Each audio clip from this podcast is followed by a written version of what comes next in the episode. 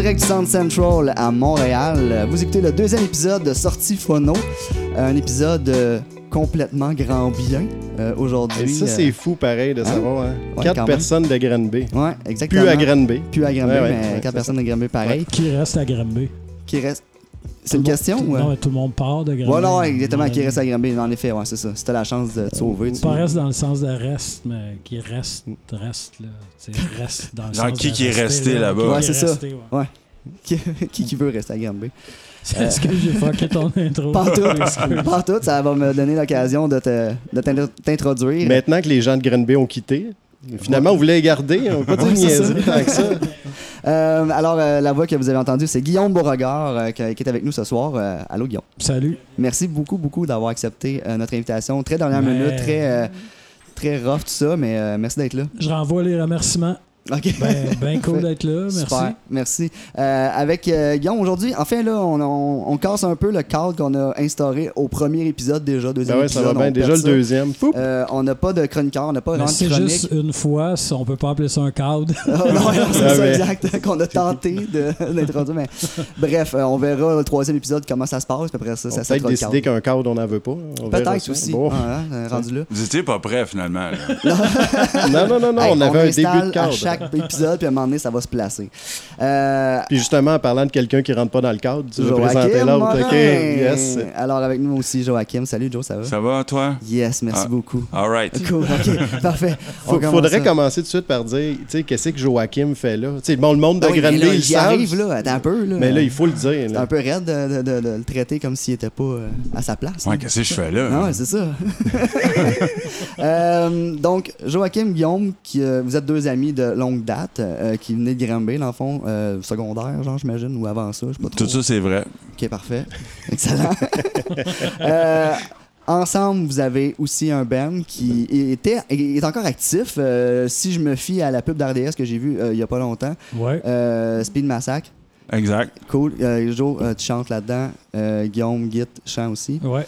Euh, on, va, on va commencer tout de suite avec Speed Massacre parce que j'étais un peu curieux. Euh, vous avez sorti deux albums, des courts albums, euh, des chansons très courtes, des excellents albums. Ceci dit, j'ai un peu découvert, là, je, je vais vous l'avouer. euh, J'ai j'ai écouté ça récemment. Puis Shame. c'est excellent. Ben oui et non, parce que je l'ai découvert et j'aime ça.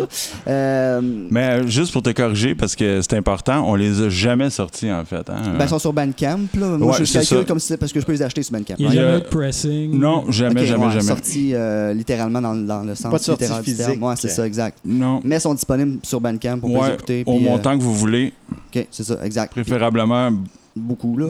beaucoup, beaucoup Ouais, d'argent. Ouais, c'est ça. Mais on te le donne si t'en as pas. Mais Ok. il faut rembourser la prod au moins. Là. Ah, ça n'a rien coûté. Ah, ben, c'est- Ah non, mais là, c'est pas bon. Ouais, là, c'est pas vendeur, ça. Euh, Est-ce est-ce que c'est encore actif, euh, Speed Massacre? Ça, ça- vous roulez encore avec ça ou... euh? Speed Massacre, c'est tout le temps actif. La, la règle dans le band, c'est s'il y en a un dans la gang qui peut pas, on le fait pas. Fait qu'on fait jamais rien. On, Je pensais on que est c'est- quand même cinq. On est combien, non, dans le band? on est six. Six. Euh, en fait, je vais, je vais corriger beaucoup euh, pendant cet épisode-là. J'ai Ben, j'ai l'impression. Je C'est pas pense qu'ils ont un problème Guillaume. de cadre, eux autres aussi. Dans notre groupe, Guillaume, on a déjà fait des trucs. euh, puis il manquait des gens. Ah, la pub d'ADS. Exact. On a déjà fait ouais. des shows aussi euh, qui nous manquait notre batteur, puis que c'est Alex, notre deuxième batteur, parce qu'on a deux batteurs, qui a fait le, le premier batteur. Ah oui, c'est vrai. Euh, sinon, le- la vraie règle, c'est quand Mais tu moi, nous c'est une proposes. romance que je continue de propager. Là, tu sais. Je- Ouais, je mais pense ça me dérange pas tant. Je pense que ça me tient plus à cœur, ce projet-là, que toi. Mais quand on nous propose un show ou quelque chose, habituellement, on dit oui sans parler de cash. C'est plus ça, la Ouais, ouais, règle. c'est ça. Ouais, Voulez-vous jouer telle place? Ben ouais. Nice. À la fin du show, putain, le 60$, piastres, les gars. Oh, OK. on le fait. Puis la pub dans DS, euh, c'est Hugo Courtemanche, j'imagine, qui l'a fait, qui l'a réalisé, cette pub-là? ou, euh, Exact. Ouais. Réalisateur Hugo Courtemanche. un, un gars de Granby aussi, euh, un Ouais. de vos amis. euh, Y es-tu parti de. Granby? Oui, oui, c'est sûr. Maison à Longueuil, euh, la totale. Moi, j'ai connu Hugo euh, à travers Joachim, ben, par l'entremise plutôt de Joachim. Mais euh, je connais plus sa sœur qui joue au tennis avec moi quand j'étais petit. OK. Hey, ça, ça va être coupé au montage, hein, je pense. Et ça dépend. euh, Étais-tu bonne au tennis? Moi, je pense Y a-tu des anecdotes? qui non, on va tout laisser, je pense. ça va être mieux de même. Puis la tune, de- la tune de la pub, c'est une tune parce qu'elle n'est pas sur vos albums cette tune là. Est-ce que c'est une tune originale que vous avez écrite ou ça vient? Parce que c'est genre juste des noms de joueurs, je pense que vous dites Exact. la, la tune là. Fait que c'est une tune qui n'a pas de langue, c'est autant en anglais qu'en français qu'en espagnol. c'est- rassembleur. Mais le reste vous l'avez fait pour la pub là. Ben, c'est un peu une commande d'Hugo euh, qui voyait, euh, je sais pas si vous allez comprendre, la tonne euh, de Billy Joel, euh, We Didn't Start a Fire, où il se met à, il se met à énumérer un paquet de patentes à une vitesse folle. OK. Puis l'idée, c'était de faire ça. Euh, quand on a compris que c'est ça qu'il voulait, on est débarqué en studio. On s'est rendu compte que c'était Frank Joly qui était aux commandes du studio. Euh, coup de théâtre, Frank Joly, c'est lui qui a réalisé nos deux EP. fait qu'il était là, fait qu'on savait exactement ce qu'on faisait. Fait qu'on est allé. On veut pas briser euh, le, le rêve de tout le monde, mais on est allé juste moi puis Guillaume, puis on a, on, a, on a pas mal tout fait, juste les deux là-bas. Hey. L'idée qu'il faut tout le monde, ça commence à tomber solidex. Hein? Euh, ouais, mais là, c'est une question de contexte. là. Tout était parfait pour qu'on y aille juste les deux. On était capable de tout patcher ça, puis euh, on a refait les textes. euh, Ben, c'est c'est un- une question d'efficacité aussi. Là. Tu sais, quand tu as une demi-journée pour canner une toune, si tu débarques puis il y a six personnes, Ah, ça se peut que ça hein. prenne trois jours. Exact. Ouais, Fait qu'on a repris des bouts qu'on avait déjà, on a refait des bouts. euh, C'était compliqué parce que, de ce que je comprends, c'est que la NFL devait approuver euh, à peu près tout ce qui se passait au niveau de la pub. C'est tout le temps comme ça, mais là, pour les 100 ans, ils donnaient, euh, ils donnaient le, le droit de pub à, à peu de personnes, euh, comme RDS en faisait partie. Donc, il fallait qu'ils fassent approuver à peu près tous les textes. Fait que, euh, il nous a même remis un genre d'ébauche de texte là, qu'il qu'il aurait aimé voir. Puis on a tout changé ça parce que c'était pas. euh, évidemment, ça fitait pas dans le cadre d'une toune. sais, quand tu as une Ouais. toune, tu essaies de. Puis nous autres, c'est pas mal Ouais, d'espèces c'est ça, de, de pas faire une 4-4 pub, là, punk rock. Là. Fait qu'on on a tout rebidouillé ça, on a envoyé ça, puis je me rappelle que la NFL il avait approuvé comme en 5-10 minutes, là, quelque chose de même. C'était quand même incroyable. Puis on l'a canné en. Mais le trois- texte- le Ils n'ont même pas besoin de le passer par Google Translate. tu sais, Ça, Ben, ça a été plus des- simple pour Ouais, le gars là-bas là, de la. NFL. là, Ouais, mais c'est parce que si on nomme un joueur qui est Ah, ouais, ouais, euh, par, par hasard, qui, tu sais, il a tué toute sa famille, puis euh, avant de les violer ou whatever. Alors. Ouais, hasard, on avait name droppé au Jay Simpson. Ou, euh, Ouais, peut-être qu'il Oh, aurait ça aurait été délicat, ça. Ouais, ouais. C'est clair. Il y en a quelques-uns qui ont passé par la NFL qui sont des, euh, des tannants, puis peut-être qu'ils n'auraient pas voulu, je sais pas. Fallait qu'ils fassent approuver de Non, toute façon, fait que Mais c'est ça. on- Puis là, maintenant, est-ce que la pub pourrait être encore passée ou il y en a une couple qui ont été trop taquins? Euh, la pub après être encore passée. si Les noms sont encore chèque. bons? ben, la pub est encore online. je mais là, au moins, vous avez eu votre 60$ à deux. Ça, c'est quand Ah. même plus payant. Là, on, avait quand, on avait quand même eu un papier chèque. C'est un peu pour ça qu'on l'a fait. Ben, quand c'est de la pub, on le demande quand même avant. Ouais, ça, non, c'était On fait. est plus Un minimum c'est de négociation. C'était bien Ouais. fait. C'était bien fait, ça. Puis par rapport comme ça, est-ce que vous êtes des fans de NFL ou euh, pas pantoute? là? Ben, moi, j'ai joué au foot quand j'étais quand j'étais plus jeune. Est-ce que c'est les incroyables euh, De J.H. Yes. Euh, J'aime beaucoup le foot. Euh, je suis moins ça ces dernières années, mais j'aime le sport en général. Là. Mettons, ces dernières années, tu parles de, de 3 ans ou Euh, 10, 15-20 ans? 10, les- la dernière décennie. Ouais. Ben, je vous ai pas invité pour parler juste de Speed Massacre. C'est une belle intro parce que les deux, vous êtes euh, ensemble dans ce band-là, mais il y a des raisons autres pour lesquelles vous êtes ici ce soir avec nous. Euh, et parce qu'on est un podcast de vinyle. Donc, euh, Joe, je sais que tu es un euh, gros collectionneur. Ben m'a appris ça. Tu as d'ailleurs amené des vinyles avec toi ce soir pour que tu puisses nous en parler. J'en ai quelques-uns. Guillaume aussi en a quelques-uns. Oui. puis Guillaume, t'en as quelques-uns. Et aussi, on va en parler plus tard, mais il y a de quoi de, de pas pire, le fun qui s'en vient. Une réédition vinyle des vulgaires qui va se passer. Fait que, Tout à fait. Ouais, puis ça, c'est super intéressant. Je veux, j'ai plein de questions, puis euh, je veux en savoir plus. Mais euh, on va commencer avec euh, Joe. euh, ça te dérange pas, mon cher, euh, vu que tu as pas mal de vinyles. Parle-moi donc euh, de deux, trois vinyles que tu nous as emmenés, puis pourquoi tu nous les as emmenés à soir, puis euh, on- ça va lancer un peu la conversation. OK, ben, c'était compliqué de prendre deux ou trois vinyles. Euh, là, on parle de, podcasts de geek. Donc, c'est-tu des first prints, c'est des rééditions, c'est-tu des trucs euh, vraiment super rares? Moi, j'étais allé dans euh, qu'est-ce qui a créé un peu l'arbre généalogique de ce que j'écoute présentement.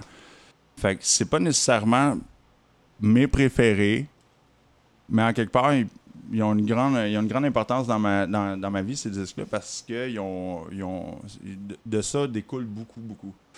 Fait que j'ai amené ici, je sais pas si vous pouvez le voir à la maison, euh, Ils vont le voir sur photo, t'inquiète. Ouais. on a Punk and Disorderly, le volume 3, The Final Solution. Euh, c'est un disque où euh, il y a beaucoup de drapeaux nazis dessus, mais c'est euh, l'idée, c'est qu'il y a des punks qui se font tuer un peu par les nazis dans la rue. Puis C'est une compilation punk d'Angleterre. Dessus, tu as des trucs comme The Vibrators, Abrasive Wheels, euh, Action Pack UK Sub, Angelic Upstairs, Violators. C'est tous des trucs qui, après avoir eu cette compile-là, je me suis procuré à gauche, à droite. Puis de ça découle un paquet d'autres affaires. Un paquet d'autres affaires. Faut, euh, faut- pour ceux qui ne savent pas, j'étais un petit peu plus vieux, puis fut un temps aussi où tu pouvais pas euh, nécessairement aller écouter des albums online. Hein? Fait que euh, si tu voulais connaître un groupe, fallait que tu ailles le voir en show, tu écoutes l'album. Donc, quand ces groupes-là allaient venir aussi, ils venaient souvent avec une première partie. Puis en venant avec la première partie, mais ça me faisait découvrir un autre band. En achetant l'album de l'autre band qui était là en première partie, ben ça me faisait découvrir un nouveau label. Puis là, ça me faisait, ça me donnait une nouvelle adresse. Puis j'allais écrire à, à l'adresse postale pour qu'ils m'envoient leur catalogue. Puis là, je regardais le catalogue. Puis en lisant mes Maximum Rock and Roll, puis mes Magnets, Oh. puis tout dépendant du genre, ben j'arrivais à, à reconnaître un peu. Puis souvent, je me faisais des commandes par hasard. Peut-être que je vais aimer ça parce qu'il y a trop de liens tout d'un coup. Versus maintenant que tu ouvres Spotify, puis j'ai rien contre Spotify, ça m'a fait acheter énormément d'albums. Mais tu l'ouvres, puis c'est facile. Dans le temps, il fallait que tu te pointes au show, tu vois la première partie. On manquait pas les premières parties dans le temps. Fait que ça, c'est mon album punk parce que moi, j'ai une grosse influence punk euh, dans la vie euh, qui a qui, qui m'a amené au indie, qui m'a amené un peu tout. Dernièrement, j'écoute euh, de l'espèce de, jazz éthiopien. J'ai- capoté sur le, le, le turc. Fait que ça va très loin. Fait que je savais pas trop quoi amener, mais ce disque-là, Punk and Disorderly Volume 3, qui est une compile que j'ai eue à mes débuts, euh, écoute, même, je l'avais en cassette enregistrée parce que qu'est-ce qu'on faisait, c'est qu'on on s'enregistrait nos cassettes. Quelqu'un qui avait un album le mettait sur une cassette, puis la cassette devenait un, un duplicata pour un autre ami, puis un autre ami, puis un autre ami, puis tout le monde, on faisait des duplicata de cassettes à côté, là. Fait quand je l'ai trouvé en vinyle, j'étais super content. Euh, J'ai aucune idée de sa valeur. Je sais juste que c'est super important pour moi. Puis euh, je vais juste vous avouer que depuis que je l'ai, je l'ai jamais mis. C'est juste que je voulais l'avoir tellement que c'était une pièce importante dans ma collection. J'ai pas besoin de le mettre. Les tunes, je les connais. Puis j'ai la plupart des albums, des groupes qui se retrouvent là-dessus que j'ai de besoin.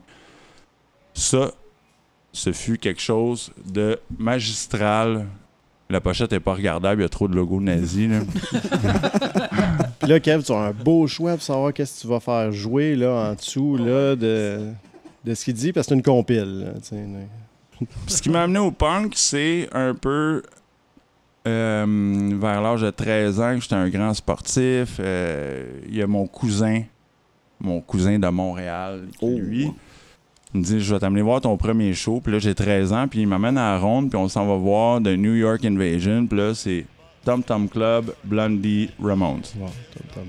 Fait qu'on s'en va voir ça à ronde. Puis moi, j'ai mon 20$ dans mes poches, puis je veux m'acheter un t-shirt de Ramones. Tu sais, je suis comme le petit cul qui veut son t-shirt de Ramones. Puis finalement, on trouve pas le stand de merch. Puis mon cousin qui a une grande gueule, ça y a nuit souvent dans la vie. Là, ça y a aidé. Euh, spot un gars qui a une espèce de gilet. Le, logo des Ramones n'a jamais changé. C'est tout le temps Ramones avec le nom des gars, puis le total.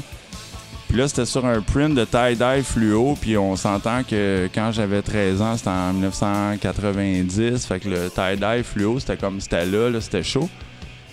Mon cousin s'en va voir le dude qui a le shirt. Il dit Où t'as pris ton shirt Le gars dit Ben, regarde, moi, euh, c'est moi qui fais les logos de Ramones. Finalement, le gars, c'était Arturo Vega qui est derrière tout les, le branding des Ramones et Misfits et Fans Warped Tour. Et lui, il a bien vécu, mettons. Là. Euh, fait que finalement, il fait mon cousin qui raconte son histoire. Le gars me donne son shirt. Fait que moi, je me mets à capoter sur le punk, sur Ramones, parce que l'histoire est trop là. Puis mon cousin, lui, ça y a amené à avoir un job où il était roadie pour Ramones pendant 3-4 ans. Il est souvent tourné partout. Fait que ce qui fait que j'ai amené au moins un Ramones. Ben, j'ai amené euh, Too Tough to Die, qui est euh, une copie promo qui vient justement d'Arturo Vega. Fait que si vous voulez une copie promo, c'est assez compliqué. Puis euh, ça vient de chez lui parce que je me rappelle de l'avoir pogné chez lui. Puis c'est une copie où il faisait les stamps à l'époque. Euh, je sais pas si vous pouvez voir à la maison. C'est-tu les stems, les stems de Warner, ça? Ouais, ça, exact. Ouais. C'est les stems de Warner, mais ça, comme ils s'en venaient au Canada, ils ont fait un stem canadien. Fait que euh, de chez lui, il faisait ses stems. J'ai amené tout off tout d'air, mais chez nous, ce que j'ai, c'est qu'à un moment donné, mon cousin, ayant des, des problèmes financiers, euh, s'est mis à vendre ses affaires, puis je me suis. Je l'ai empêché que ça sorte, que ça allait trop loin. J'ai ramassé. J'ai deux démos 7 pouces de Ramones qui datent de 73-74 que j'ai pas amené.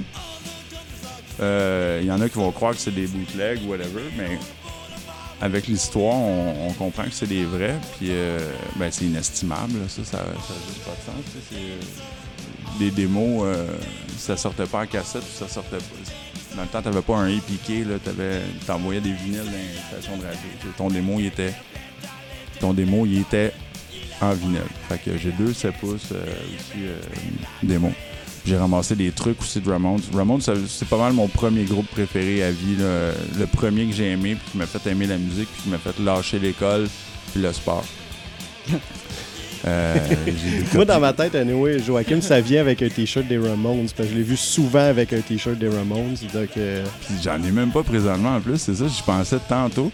Quand j'ai sorti l'album Tout Off To Die, je me rappelle que mon t-shirt, pour raison X, probablement sécheuse, est devenu trop petit, puis je l'avais donné à Guillaume. Ouais, moi, je, chaque fois que je vois ce pochette-là, je, pense à mon t-shirt. mais ça, c'est pas mal mon préféré, c'est pas le plus populaire. Je les aime à, à peu près toutes, mais celui-là, il est vraiment spécial. Les tunes sont. Les tunes dessus sont soit très très très hardcore. Il y a des tunes où c'est euh, Richie qui joue le drum là-dessus. C'est un des rares albums où Richie joue le drum parce que ça a longtemps été Marky ou Tommy. Puis il y a eu Richie pendant une courte période. Puis là-dessus, il joue euh, surtout Warthog. Puis euh, il chante en plus. C'est lui qui chante la tune au complet.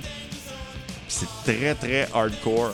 On frôle ce qui se passait, l'espèce de période 80-86 là, où les Black Flag, toute la gang sont débarqués. Puis il y a des tunes parmi les plus pop des Ramones aussi, mais pop, là, je parle même pas punk, là, juste la border de la pop. Fait que cet album-là, il est éclectique au bout. Je pense que c'est mon préféré. Too Tough to Die. À la maison, euh, je vous conseille Too Tough to Die. Cool. Fait que j'ai euh, ça, moi, euh, dans mes disques que je voulais vous parler. Super. Sans nous en donner un, un dernier, un petit dernier avant de passer. euh, Ben, regarde, j'ai amené tellement d'affaires. Bon, mais. J'ai amené tellement d'affaires. Ok, j'aimerais ça parler de celle-là. Vas-y. J'ai ici un. On tombe dans le indie. C'est ce qui me. Ça fait un lien quand même parce que c'est un split. C'est le fun, ça, parce que c'est un petit 5 pouces. C'est un vinyle 5 pouces, split, euh, Spent. L'autre côté, Lamp Shop. Je pense que les gens vont peut-être plus connaître Lamp Shop que Spent. Mais moi, j'ai connu Spent au Dog à Montréal. On était parti de Granby, on est allé voir Seam un groupe euh, issu de la scène grunge, indie, machin. Spent faisait la première partie. C'était capoté, Spent, qui avait pas encore leur album. Je me rappelle d'acheter ça. C'est la seule affaire qu'il y avait, un petit vinyle 5 pouces. Puis l'autre tune dessus, c'était une tune de Lamb Shop, un band de Nashville. Euh, ils sont une quinzaine dans le band. C'est ça que je vous racontais tantôt, l'importance de voir les premières parties, puis de pogner les splits, puis s'intéresser à tout ça. Finalement, ces deux groupes-là ont signé sur Merge avec le, avec le temps. Puis Merge, euh, qui est un label fondé par les membres de Superchunk, devenu un, euh, un label euh, quasi majeur quand ils ont signé le Arcade Fire. Ils se sont mis à ils ont- vendre ils du ont record. gros des affaires éclectiques. Là, ils ont Caribou qui est là-dessus aussi. Ouais. Il y a un paquet d'affaires qui. euh, Merge, c'est assez fiable euh, quand tu regardes le catalogue. là. la plupart des affaires qu'il y a là-dessus, tu peux te lancer puis tu vas pas te tromper. euh, mhm. t'es, pas loin. là. Il, y a y énormément de qualité. Lamb Shop, après ça, c'est devenu un, un- Ça se disait un groupe euh, indie country. C'est devenu soul, euh, soul-ish, jazzy. euh, il y a eu beaucoup de phases à Lamb Shop. Puis le collectif fait jamais de show parce que j'ai essayé beaucoup. Ma, job qui est booker des shows au Festival de Jazz, se veut une job d'essayer de, ramasser des affaires un peu. Euh, ah, ça, j'étais pour dire, parle-moi pas là-dessus parce qu'il va me dire que Lamb Chop peut jouer au festival de jazz. Là. Mais c'est ça, c'est quasiment impossible parce qu'ils bougent pas, sont, sont 15-16, puis ça se fait quasiment pas euh, envoyer 15-16 personnes en tournée. On, va comprendre pourquoi. Euh, fait que ça se fait pas. Puis Spent, l'autre côté, mais c'est un groupe super pop. Euh, quand je dis pop, là, je parle pas de Rihanna, je parle euh, tout basé sur les mélodies. C'est pas trop euh, c'est pas trop abrasif, mais il y a un petit côté les années 90, il y a un petit côté il y a un petit côté le monde aimait ça peser sur le fuzz à un moment donné dans la tune, puis l'enlever pour devenir un peu plus calme. Il y avait gros des phases là, de on a notre, notre petite passe acoustique puis on on décolle dans le gros fuzz. Spence, c'est dans à peu près toutes les tunes. Écoute, si on a le temps de revenir à moi plus tard, j'aimerais ça parce que j'ai plein d'autres affaires. Mais euh, je pense que ça, c'est peut-être assez rare aussi. Je sais pas si vous avez déjà vu des 5 pouces. Ben, mais... non, moi, c'est la première fois que j'en vois. Mais... moi, j'en ai un dans ma collection, un 5 ah pouces. C'est la grosseur d'un CD. Ouais, exact. mais il y en a qui avaient fait un CD qui joue, puis de l'autre côté, il y avait des tracks de vinyle. Ah, t'es-tu sérieux? Oui. Donc, euh, ça aussi, ça s'est fait de. C'est un peu bizarre parce que sur le CD, tu peux en mettre je sais plus combien de minutes. Puis là, finalement, de l'autre côté, comme toi, je m'en doute qu'ils n'ont pas deux tonnes chacun sur ton 5 non, pouces. C'est une. Non, c'est c'est minuscule, mais c'est drôle. J'ai vu, euh, je pense que c'est Jack White qui a relancé là, les, les 3 pouces. Là. Puis là, il vend une mini table tournante de gimmick à 100 quelques piastres en plastique. Il n'arrête pas, lui, à chaque jour, il sort de quoi? Lui, de la gimmick, là, il y en a là, de la à gimmick. À tous les jours, il sort de quoi? Il y a de la gimmick. Il fait, il fait des bonnes tunes, là, mais il y a de la gimmick, là. Ça s'arrête jamais. Là. Il, y a, il, y a, un club de. Oh, ouais, non. Tout, Toutes les shows qui passent euh, à Third Man, euh, à Nashville, justement, toutes les shows qui bookent eux autres, ben, ils sortent un disque live, tu sais, automatiquement. Ils sortent un disque live après chaque tout show. Le temps, tout le temps. Tout le temps. Tout le puis ils bookent des trucs assez wild, tu sais, genre Conan O'Brien a déjà fait un show là-bas, puis il a sorti son album, puis tu sais, ça va très, très loin, là un de mes préférés de fin de soirée. Qui a aussi écrit dans Les Simpsons, dans le temps que c'était bon. Puis on arrivait à découvrir des bons bands. On arrivait à découvrir des bons bands à Conan O'Brien. Le band oui, ça, c'était fou souvent, c'était hot. Là. Il osait quand même. Puis, euh, mais je veux dire, tu sais, tant qu'à ça, moi, David Letterman, que j'ai adoré, là, faisait jouer du gros stock aussi là, quand il était dans les années 90. C'est pour ça, comme tout le monde, il s'est fait dire, là, wow, wow, ça c'est populaire, c'est ça que tu fais jouer. Mais David Letterman, je me rappelle, moi, c'est les bands que je tripais passaient là, puis il avait pas peur. Là, euh, Mais le penchant, le penchant indie arrivait parce que Letterman passait à. Écoute, c'était à quoi? C'était à 11h30, tu avais Letterman, puis à minuit et demi, tu avais, euh, avais Conan. Oh, Conan, ouais, qui était plus tard encore. Fait que c'est ça, tu sais, t'avais le. Tu sais, moi, j'ai découvert les Sebado là-bas, des trucs là, fucked up. Là. Ils, ils, prenaient à peu près tout ce qui était en tournée, là, qui était. Mais c'est sûr qu'il devait avoir bien plus de liberté Ouais, plus c'est tard. à Conan que. Juste à cause de l'heure, il est au même poste, là, mais l'heure, il donne ça. Mm. On va, on va venir à toi, euh, Joe, tantôt. Euh, je suis curieux d'entendre sur tes autres trucs. Viendrai me chercher. Oui, parfait. tu peux continuer Merci. à intervenir. Ah, dit. reste, avec nous. OK. Euh, on va passer à toi, Guillaume. Euh, on va parler de tes vinyles tantôt que tu as emmené parce que je veux lancer tout de suite la conversation dans, dans cette grosse nouvelle, je trouve. Ça, en tout cas, pour moi, c'est une grosse nouvelle. J'étais très content quand, quand Ben m'a appris ça. Euh, réédition, euh, vinyle des vulgaires. Qu'est-ce qui, qui, a lancé l'idée de, rééditer ces, ces vinyles-là? Ces albums-là? Ben, en fait, c'est plusieurs réponses. Là. Ta question, c'est entre autres parce que c'est c'est trippant. Les vinyles, il y a un revival. Je me remets à acheter des vinyles. Je me rends compte que c'est bien plus trippant de. Ah non, mais attends, Guillaume Bourgas, c'est le chanteur vulgaire, c'est ça? Ouais, c'est ça. Ah! Ouais. OK. Ouais, man. OK. OK. Des révélations comme ah ça. Incroyable. Puis euh, ça, c'est une des raisons. C'est évidente, là, tu sais. Puis on se le fait demander beaucoup. Avez-vous des vinyles? Allez-vous sortir vos albums en vinyle? Il y a un album qui est sorti en, vinyle. Ouais, le dernier, euh, le dernier album est sorti en vinyle. Puis euh, l'autre partie de la réponse, c'est que notre contrat s'est terminé avec le label, le distributeur fait faillite, à un moment donné, on se ramasse avec nos masters, puis on se demande c'est quoi la suite, qu'est-ce qu'on fait? On fait ça un autre album, on sort-tu nos affaires? Tu sais, on va pas se mettre à réimprimer des CD, mm-hmm. ça, semble une évidence. Puis il y a une grosse, grosse demande pour les vinyles. Tu sais, ce qu'on vend le plus, sais, ça sort tout de chez nous. Là. Je Ouais. stocke ça dans mon bureau chez nous, puis on vend des vinyles, on vend des vinyles, puis on a juste un album. Fait que c'est vraiment, c'est vraiment plate D'avoir juste un album. d'avoir juste un album en vinyle, puis euh, après ça, c'est pas encore euh, déterminé quel sera le cadre. Est-ce qu'on fait euh, Encore un problème de cadre. un autre problème de cadre? Ça, ce petit cadre-là. Non, mais on fait-tu euh, des albums doubles? euh, on les fait-tu toutes? On fait-tu un... Ouais, là, c'est tout le temps un choix, genre à combien il va coûter, est-ce qu'on fait le- Ouais, le, c'est high ça. quality, est-ce faut faire que- des calculs. ouais. Ouais. Puis, euh, Puis quel on sort, tu sais, si euh, c'est le back ouais. catalogue au complet. Exact. Puis là, en euh, même temps, on se dit, ce serait le fun d'avoir un package, tu sais, la discographie au complet en vinyle. C'est clair.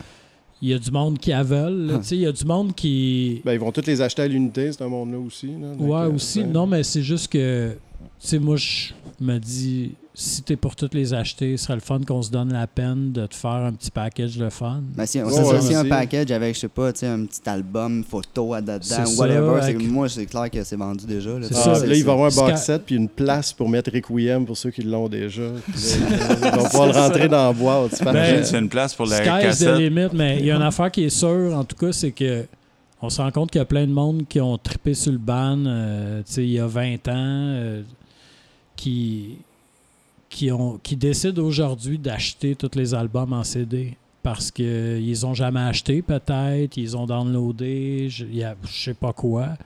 Puis aujourd'hui, jeunes adultes, adultes, ils font mais là, c'est le temps de racheter la discographie parce que j'ai écouté ça toute mon adolescence. Puis, Ouais. fait que, tu sais, on fait aussi beaucoup d'envois par la poste. Là, on n'a plus de distributeur, là, tu sais, on le fait nous-mêmes. Ouais, c'est ça. Dans le fond, toutes tous les, les, les, euh, les, euh, options, les choix qui se font, c'est vous autres. là. C'est vous autres qui avez le grip euh, à 100% sur tout le processus. là? Ouais, là, on est complètement indépendant. Ouais, là, vous avez au master. cause que le contrat là, est vous fini. éditez, vous Ouais, sortez ça, ce c'est que vous l'autre- ça, voulez. c'est l'autre affaire. C'est que là, tu sais, ça semble simple de dire Hey, on sort tout en vinyle, tout est enregistré, on a juste à, à l'imprimer. Mais c'est plus complexe que ça. là, tu sais, on s'est mis à chercher nos masters. Le distributeur, en faisant faillite, s'est débarrassé de, de, de plein de copies prêtes à imprimer. Là, on s'est mis à chercher. Là, ça fait six mois qu'on cherche nos affaires. On a perdu plein de, plein de visuels. là, tu sais, on a des pochettes qu'on a pu. Ah, Fait que là, on cherche ça Oh sur des vieux hard drive, tu sais, écrasés dans le fond boy. des garde-robes. Il y a des affaires qu'on a trouvées vite, là, les affaires plus récentes, mais tu sais, dernièrement, je cherchais l'artiste qui a fait la sculpture qu'on a pris en photo sur le premier album des Vulgaires en me disant si on veut mettre ça sur un vinyle, on va reprendre sa sculpture en photo puis on va la refaire Ouais. la pochette, là, tu sais. Puis apparemment, il est peut-être mort, puis euh, qui sûrement crissé ça au vidange. Tu sais, Ouais. on est comme dans un. Puis là, nous, agrandir ça, parce que de refaire ça, c'est comme, à partir d'un CD, ça va Ouais, être... puis l'option de juste comme cropper, là, tu sais, on dirait que je trouve ça BS. Mais le monde veut le savoir qu'est-ce qui va se passer avec euh, votre vrai premier, là, La vie est belle? Ben, tout Je veux avoir le démo. J'ai le démo. Ça, Ben, ça ça, va- ce qui est malheureux, c'est que ça sonne vraiment mal. Puis ça a été enregistré sur un 4 track cassette. Là. Ça, c'était vraiment pour donner, c'était pour donner au label. C'est pour donner à Franz pour lui dire, euh, On savait pas ce qu'on. Ouais, ben, C'est on... c'était pas pour donner à Franz puis Indica, mais. Précisément, ouais, c'est On ça. savait pas ce qu'on faisait. Ok, là, quand vous l'avez fait, c'était on pas quelqu'un qui partir fait- notre band, puis on s'est dit, ben, on a, on a 12 tonnes, on va les enregistrer.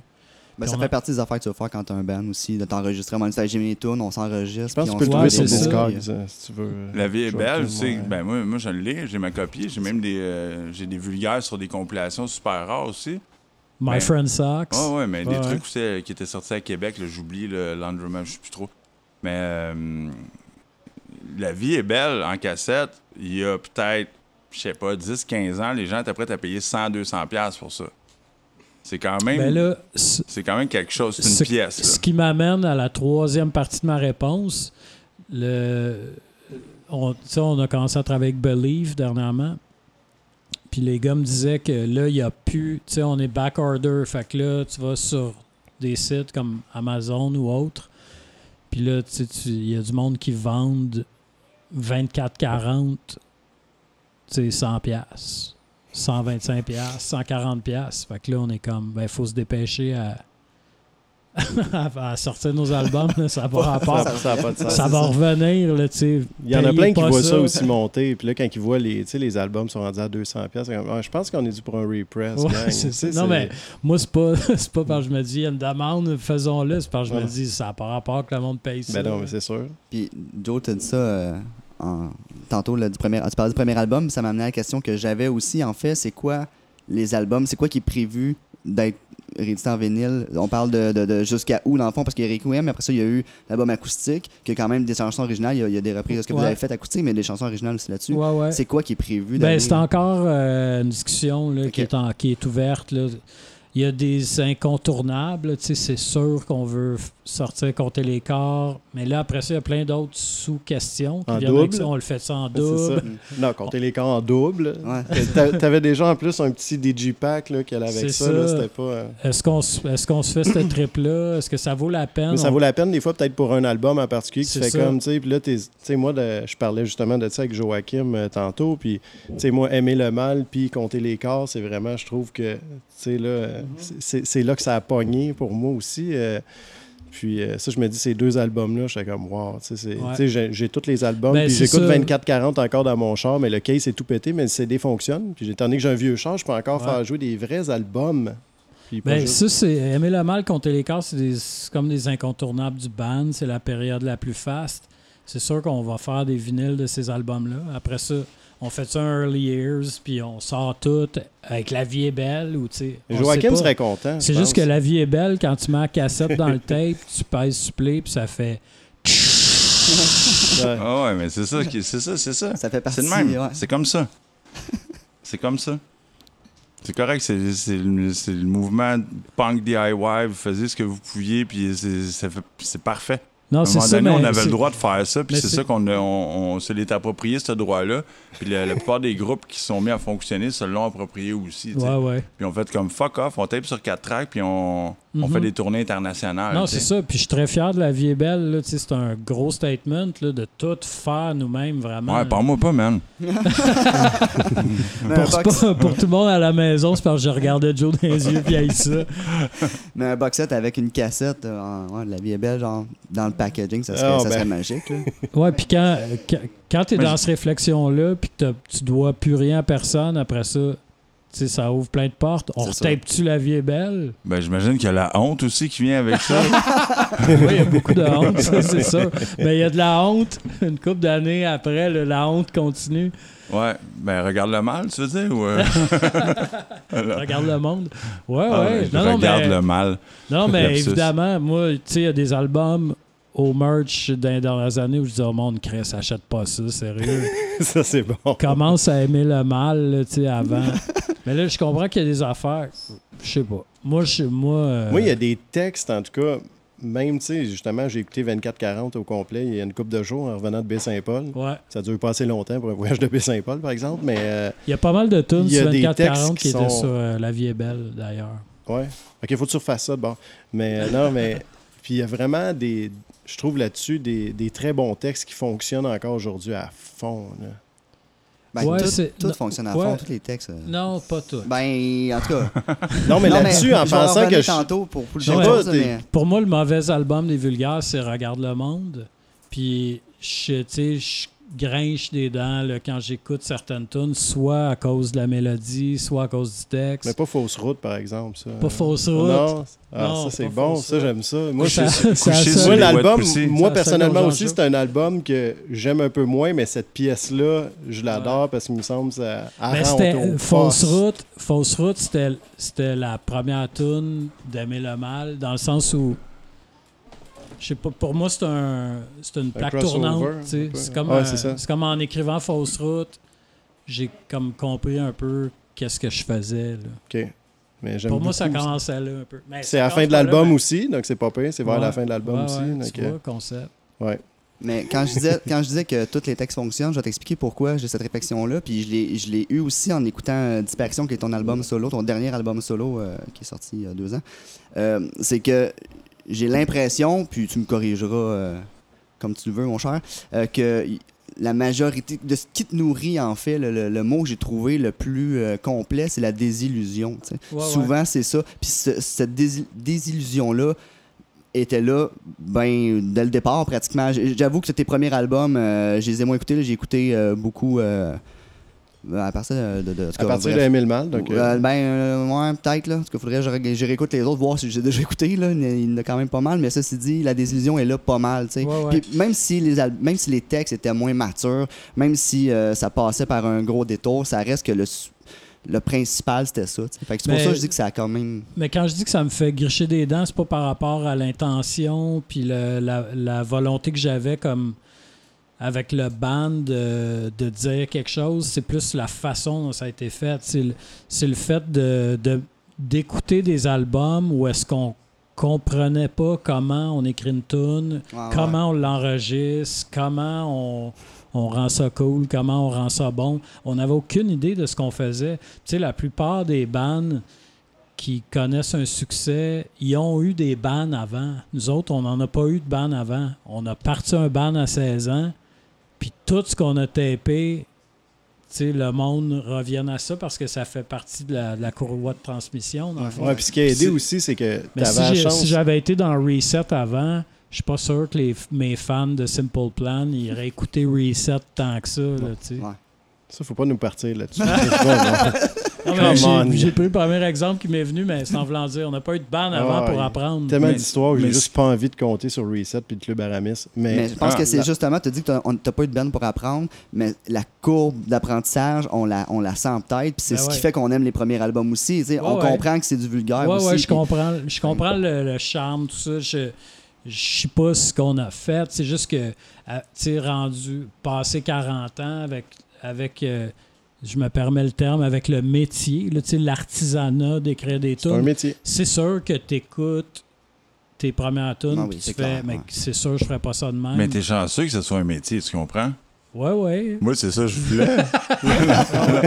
non, mais ce qui m'amène, c'est un bon lien parce que je comprends un peu, tu sais, euh, pour avoir essayé beaucoup de, composer des tunes puis tout ça, je comprends un peu euh, où tu te situes quand tu as 16, 17, 18 ans, tu écoutes des trucs, puis euh, l'exemple est super bon, puis euh, je, vais faire le lien pour toi, Kevin. parce que, en fait, en fait c'est quand tu as 16, 17, 18 ans, tu écoutes tel artiste, tel artiste, tel artiste, c'est tous des trucs à peu près différents, puis là, tu as un band, puis souvent, tu as un band avec ben, le gars que tu connais qui joue de la batterie, hein. Puis c'est qui qui va jouer de la bass? Ben, c'est le gars qui a une bass, sais. Fait que ça se passe de même. Puis euh, c'est quoi ton son? Ben, c'est le son que le gars il est capable de se payer comme ampli, puis à peu près ça, tu sais. Fait que t'es pas capable de reproduire ce qui se passe sur les albums que t'aimes. C'est ça que tu veux faire. Mais ça demande du temps. Faut que tu... Ben oui, ça demande du temps, mais t'es pas là quand t'as 16 ans, puis ben tu joues dans le sol chez ta mère, tu sais, puis ta guide, c'est une espèce de samique dégueulasse, tu croches. Ouais, puis t'es en train de te demander, je reste au Pacini ou je vais étudier en sciences humaines. Exact. tu, le sais pas. Exact. il y a quand même tourisme au cégep de Grande aussi. Tu reviens d'un show. oui, c'est vrai. Puis avant ton premier album, tu as tout le temps de ta vie pour sortir ton premier album, hein? Tu peux mettre 10 ans, 15 ans, 20 ans. Tu composes des tunes, puis ton premier album, c'est, tout ce qui est en dessous, tu sais. Mais tu reviens d'un show, puis t'as vu euh, Barf, ben t'as le goût euh, que le monde y, aille à tes shows, puis qu'il y ait du fun comme s'il allait voir Barf. Mais t'as vraiment pas le goût de faire des tunes comme Barf, t'as le goût de faire des tunes comme Violent Femme. Tu sais? T'es un, es un peu mélangé, puis à un moment donné, mais tes tunes, c'est normal que tes premières tunes, je pense, quand tu as ben évolué là-dedans, tu fasses comme What the fuck, mais Donc, il faut pas ressortir la vie est belle. Il faudrait se décider, là, parce que là, vraiment. Mais, quand, tu, quand, quand, tu te mets à l'extérieur, Guillaume, Guillaume, il a le droit de capoter sur la vie est belle, faire Hey, c'est de la grosse merde, tu sais, mais nous autres, on peut faire qu'on arrête, là, tu sais, euh, trop d'un coup, c'est de la bombe, tu sais. non, mais je, pense qu'il y a tout ça, il y a, le charme de la naïveté, ben de, tout ça, il y a une beauté là-dedans que je suis capable de reconnaître, même si c'est moi qui chante faux. Ce que je dis, c'est, c'est que il y a aussi cette affaire-là que quand tu fais pas partie du, du projet et tu écoutes ça avec du recul, c'est sûr que tu te critiques parce que moi, je continue d'avancer dans la vie. Je suis pas attaché à ces premières affaires-là qui ont été faites, mais je reconnais que ça a servi à quelque chose. Chaque album m'a appris des affaires, le reste du band aussi, cela dit. Mais chaque album n'était pas ce que tu voulais qu'il soit, nécessairement. Ben, je pense que le travail d'écrire des albums, c'est de faire l'album parfait, puis on sait tous que ça n'aura pas lieu, Mais quand tu le fais, on essaye pareil. Au moment que Ben tu oui, le fais, c'est ça. tu, tu penses que ça l'est, puis tu penses que. tu- ça m'étonnerait que tu ailles finalement faire comme c'est pas ça que je voulais, mais on va le sortir de même. Tu sais, dans- ou quelque part, tu penses que tu l'as. C'est la même affaire quand, il- quand tu as 16-17 ans. Tu penses que tu l'as ton son, puis tu es fier, puis c'est quand tu le réécoutes plus tard, tu fais comme tabarnak, on l'avait pas tant que ça Puis Ça finalement. dépend, t'es avec qui aussi, tu sais. Comme... Mais je pense que c'est pas si si tu es dans un processus qui dure un an et demi, je sais qu'il y a du monde qui travaille plus vite que ça, mais si ça fait un an et demi que tu écris, puis que tu produis, puis que tu enregistres, à un moment donné, il n'y a plus moyen de savoir si tu es en train de faire quelque chose d'extraordinaire ou si tu es en train de faire la pire affaire que tu n'as jamais faite. Je pense qu'à un moment donné, tu le perds, le fil, il n'y a plus d'oxygène dans le cerveau, tu es comme là, on passe à travers, puis on verra là, dans six mois si c'était bon ou pas. Compter les corps, je, l'écoute aujourd'hui, puis j'ai beaucoup de fierté quand je quand j'écoute les tunes, puis je lis les textes. Puis je me souviens qu'en finissant le studio, je me demandais si on n'était pas en train de mettre un, Ben, un le- terme à notre euh, Non, c'est le meilleur album rock Je suis- francophone je suis de l'histoire de l'humanité. C'est ce que j'allais. Anéantir le dogme, là, c'est comme. C'est le meilleur album rock C'est la meilleure francophone. tune. là. Quand ça commence, là. euh, Je le sais, mais ce que je veux dire, Je sais. Je suis d'accord avec vous. Euh, avant de parler de tes albums, euh, juste savoir, là, il y a eu les vulgaires au Franco l'année passée. Ouais. Euh, il, y a eu les vul- il va y avoir les vulgaires en réédition vinyle. Où est-ce que ça s'en va, les vulgaires? Ça revient-tu ou euh, Parce que là, il y a comme des affaires sporadiques qui se passent. Ben, mais c'est tout. Tu euh, pousses ta loc. Ouais, je le sais. c'est juste que, mettons, je vois les vulgaires comme un genre un coffre, là, puis là, on a ouvert le coffre, puis là, on parle de vinyle, puis on parle de- d'écrire des tunes, puis on parle de qu'est-ce qu'on fait, qu'est-ce qu'on sort, comment, quand. On a refait des shows dans cette optique-là aussi, on se le cache pas. On a refait des shows surtout parce qu'on voulait euh, prendre le pouls de la vibe, tout le monde. Est-ce qu'on a du fun à faire des shows ensemble? Est-ce qu'on a le goût d'en faire d'autres, etc.? Puis j'ai jamais eu autant de fun à faire des shows avec les vulgaires que l'été dernier. Évidemment, c'était des conditions le fun aussi. Là, c'est juste des festivals. On n'est pas allé dans des, dans des sous-sols d'église non plus pour 60$. piastres. Sauf que tout à Mais ça date, ressemble à quoi, mettons, un cachet là, de. ouais, je le sais. le cachet à qui? À vous autres. Euh, euh, Ils vont venir s'il y a des gros cachets. C'est ça, j'ai compris. pété. Non, non, pas, pas en tout. Non, mais ça. Tout était là pour que ça marche. Il n'y avait pas de brun. Non, c'est ça. Tout était Il super n'y avait cool. rien de brun. Puis on est conscient que c'était un petit peu un- une démarche de princesse. C'était trippant. Ça faisait plein de. Sais, fait très longtemps qu'on n'avait pas fait de show. euh, les conditions étaient A1 partout. Les cachets étaient super cool. C'est juste que, ultimement, le- l'exercice là-dedans, c'était de, de reconnecter humainement les quatre ensemble avec un nouveau batteur. Est-ce que ça se peut, cette affaire-là? Est-ce qu'on a le goût, les quatre ensemble, de faire un autre album? La réponse est oui. Après ça, ça va-tu se concrétiser? C'est le, le temps, ça, qui va nous le dire. Parce que ce que je vis en ce moment, c'est que quand l'album acoustique est sorti, euh, avec des chansons euh, comme euh, Et même si, dans le fond, j'avais l'impression que c'était un. On prend un break. C'est comme un couple. On prend un break. J'ai besoin de prendre un break. J'ai besoin d'aller ailleurs. Mais c'est pas fini. Mhm. Puis c'est clairement dit mot pour mot dans la chanson, là, tu sais, aussi. Là, Ben oui, parce fait- que la journée où on a décidé qu'on arrêtait nos, nos, nos activités, on savait qu'on c'était pas. euh, il n'y avait pas une tournée d'adieu, puis c'est fini le ça. ban. On- ça. ça, c'était clair d'emblée. Ouais, mais Ça ça, c'est payant, ça, faire ça, tournée d'adieu, là. Marmotte aplatie, on fait ça, je pense, trois fois. Là, tu sais. Tu fais une tournée d'adieu, tu reviens, tournée d'adieu, tu Ouais, reviens. puis tout le temps tournée d'adieu. Ouais, mais je sais pas pour toi, mais moi, quand ça va moins bien qu'un chum, je suis pas le genre à faire un party d'adieu avec. tu sais, Mais je- tu sais que tu vas revenir. Tu as le droit de prendre un break.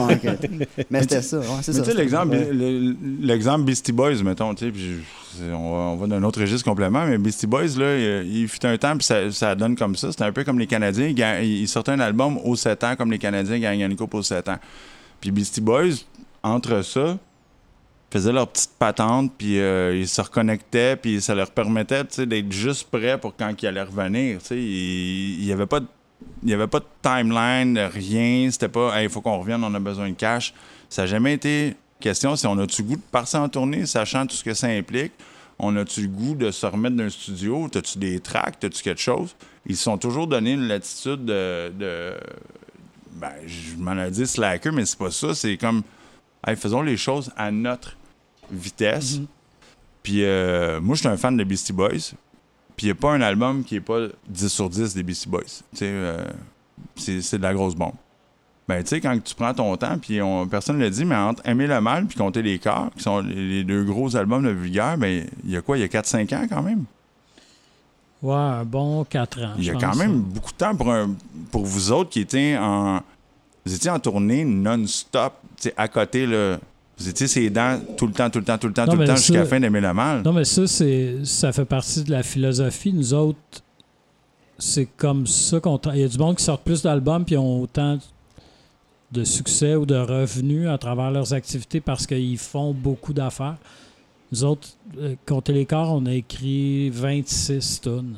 Oh, shit, hein.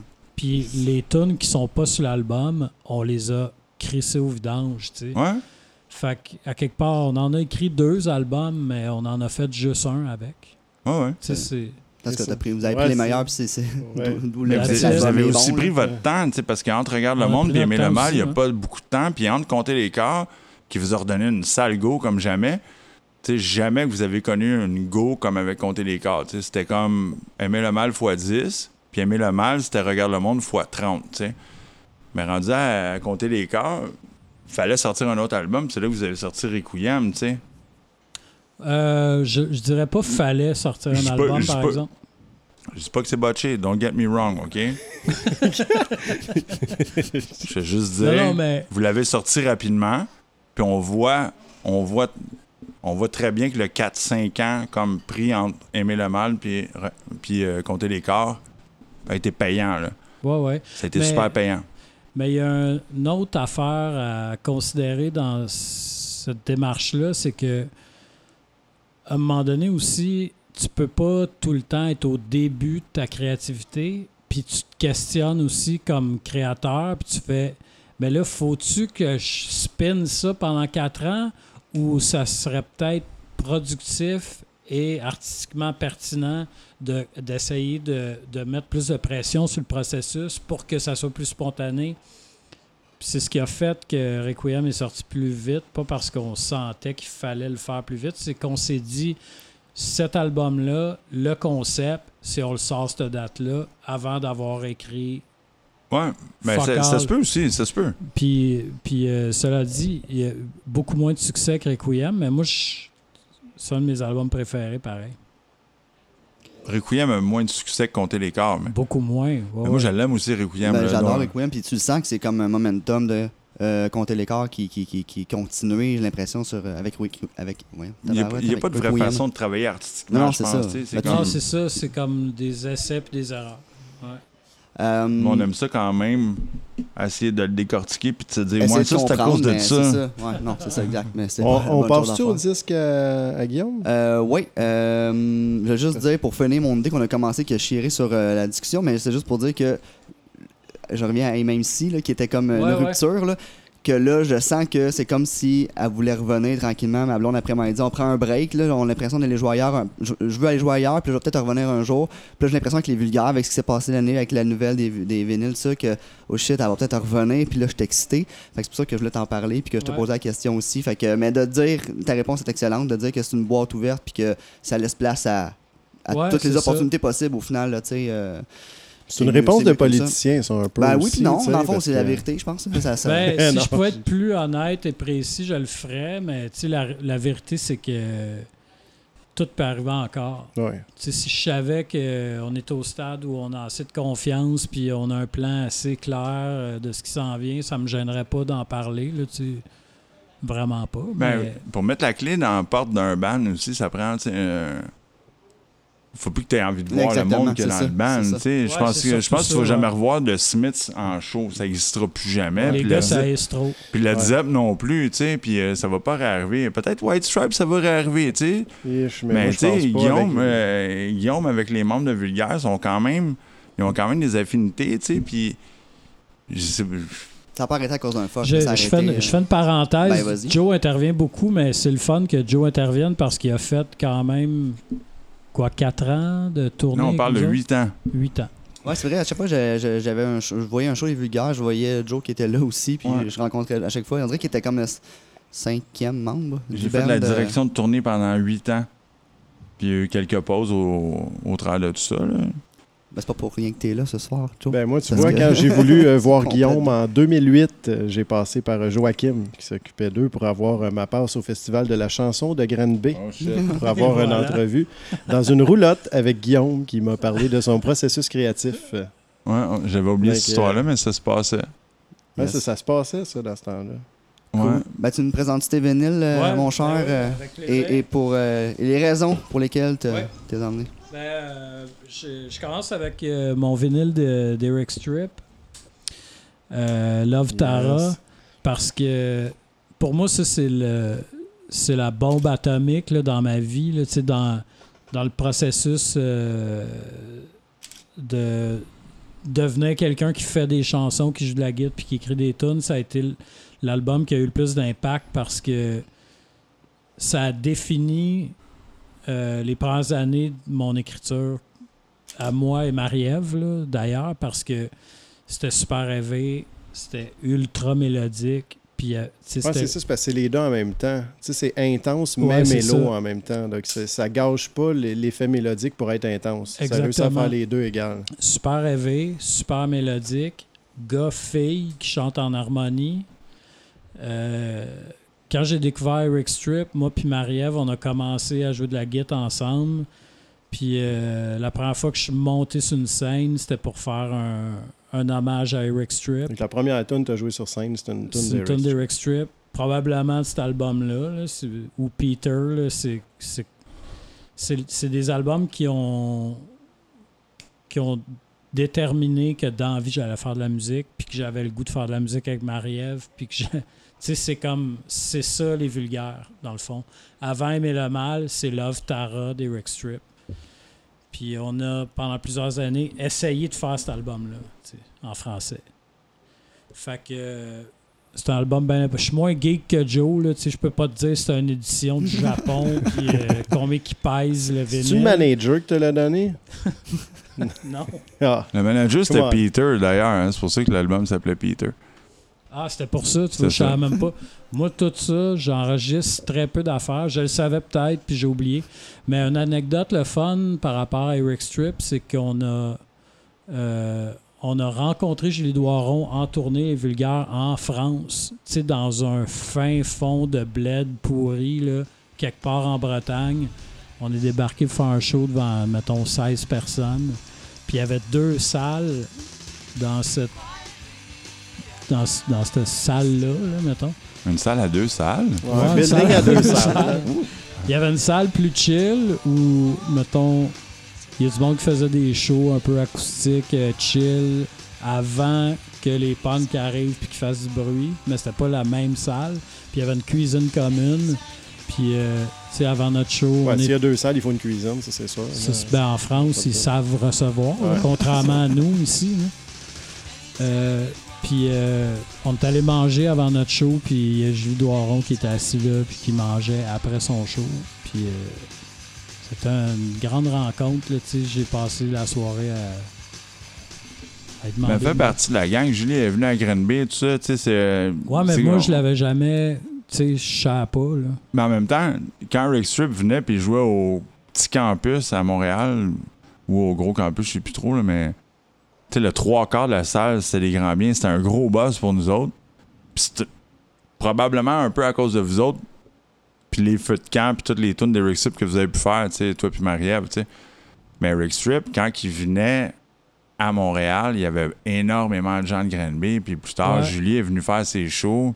Puis tous les side projects que les autres ont eu euh, on the side sont toujours passés par Granby aussi. Ouais, c'est vrai que Granby était un un bastion d'Eric Strip assez. Euh, mais déjà, il y avait une scène déjà à Granby. Moi, je me rappelle, j'étais moins un petit peu. Euh, tu sais, j'étais quand même punk rock aussi. Je me rappelle d'être allé souvent au, euh, au local où il y avait Propane Rainville là, à côté. J'ai l'impression qu'il y avait 18 bands dans cette petite maison-là. Les locaux, c'est à Rugui. Hein? Ben, c'est-tu la Rugui, ça? Non, toi, tu, parles de ceux d'indice d'octane puis et compagnie. Ouais, c'est plus tard, ça. Mais c'est ça. je veux dire, il y avait une scène encore qui restait. Je me rappelle qu'on allait au Boy Scout puis qu'il n'y avait pas de scène, mais il y avait des shows.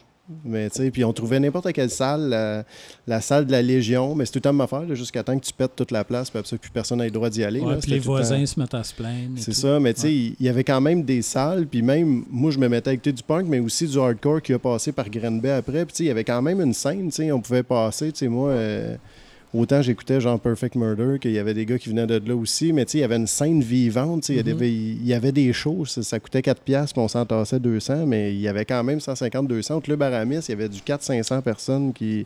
C'était des, des salles d'un sens, pas de très bonne salle, mais je veux dire, ça contenait pas mal de monde, c'est juste ça qu'on voulait à un moment donné. Mhm. Donc, ben, c'est ça qu'il y a pu à Granby, tu sais, qu'il y avait, tu sais, il juste le palace, puis il faut que tu sortes, la totale pour faire un show. Donc, tu sais, c'est. Ben, les vulgaires. Je me rappelle, vous avez joué à Rush, là, j'étais allé vous voir à Rush, je me semble que ça a fait un chiard, ça a pris je sais plus combien de temps pour être capable. Il a fallu, je pense qu'il y a un article dans la presse pour être capable d'avoir un show à Granby, tabarnouche. tu sais, je veux dire, ça n'a pas de sens. Là. Puis, ce qui est frustrant là-dedans, c'est que. Tu sais, ça fait, mettons, à cette époque-là, quand on n'était plus capable de jouer nulle part à Granby. Mais Pendant ce temps-là, on tournait partout au Québec, puis il y a des tu peux pas jouer dans ta ville. Partout tripantes, mais dans notre ville, à nous autres, on est rendu trop attardé pour faire de la place à, cette scène-là. Puis c'est ça qui nous insurgeait. Là, Surtout que ça, c'était une bonne scène, justement, à Rush, où est-ce que vous avez joué? Au moins, ça avait du sens. Il y a du sens de faire, tu sais, le stage était assez haut. C'est bon. Ouais, Donc ça, c'était le fun. Euh, c'est tant des trucs qui appartiennent à la ville. Tu penses?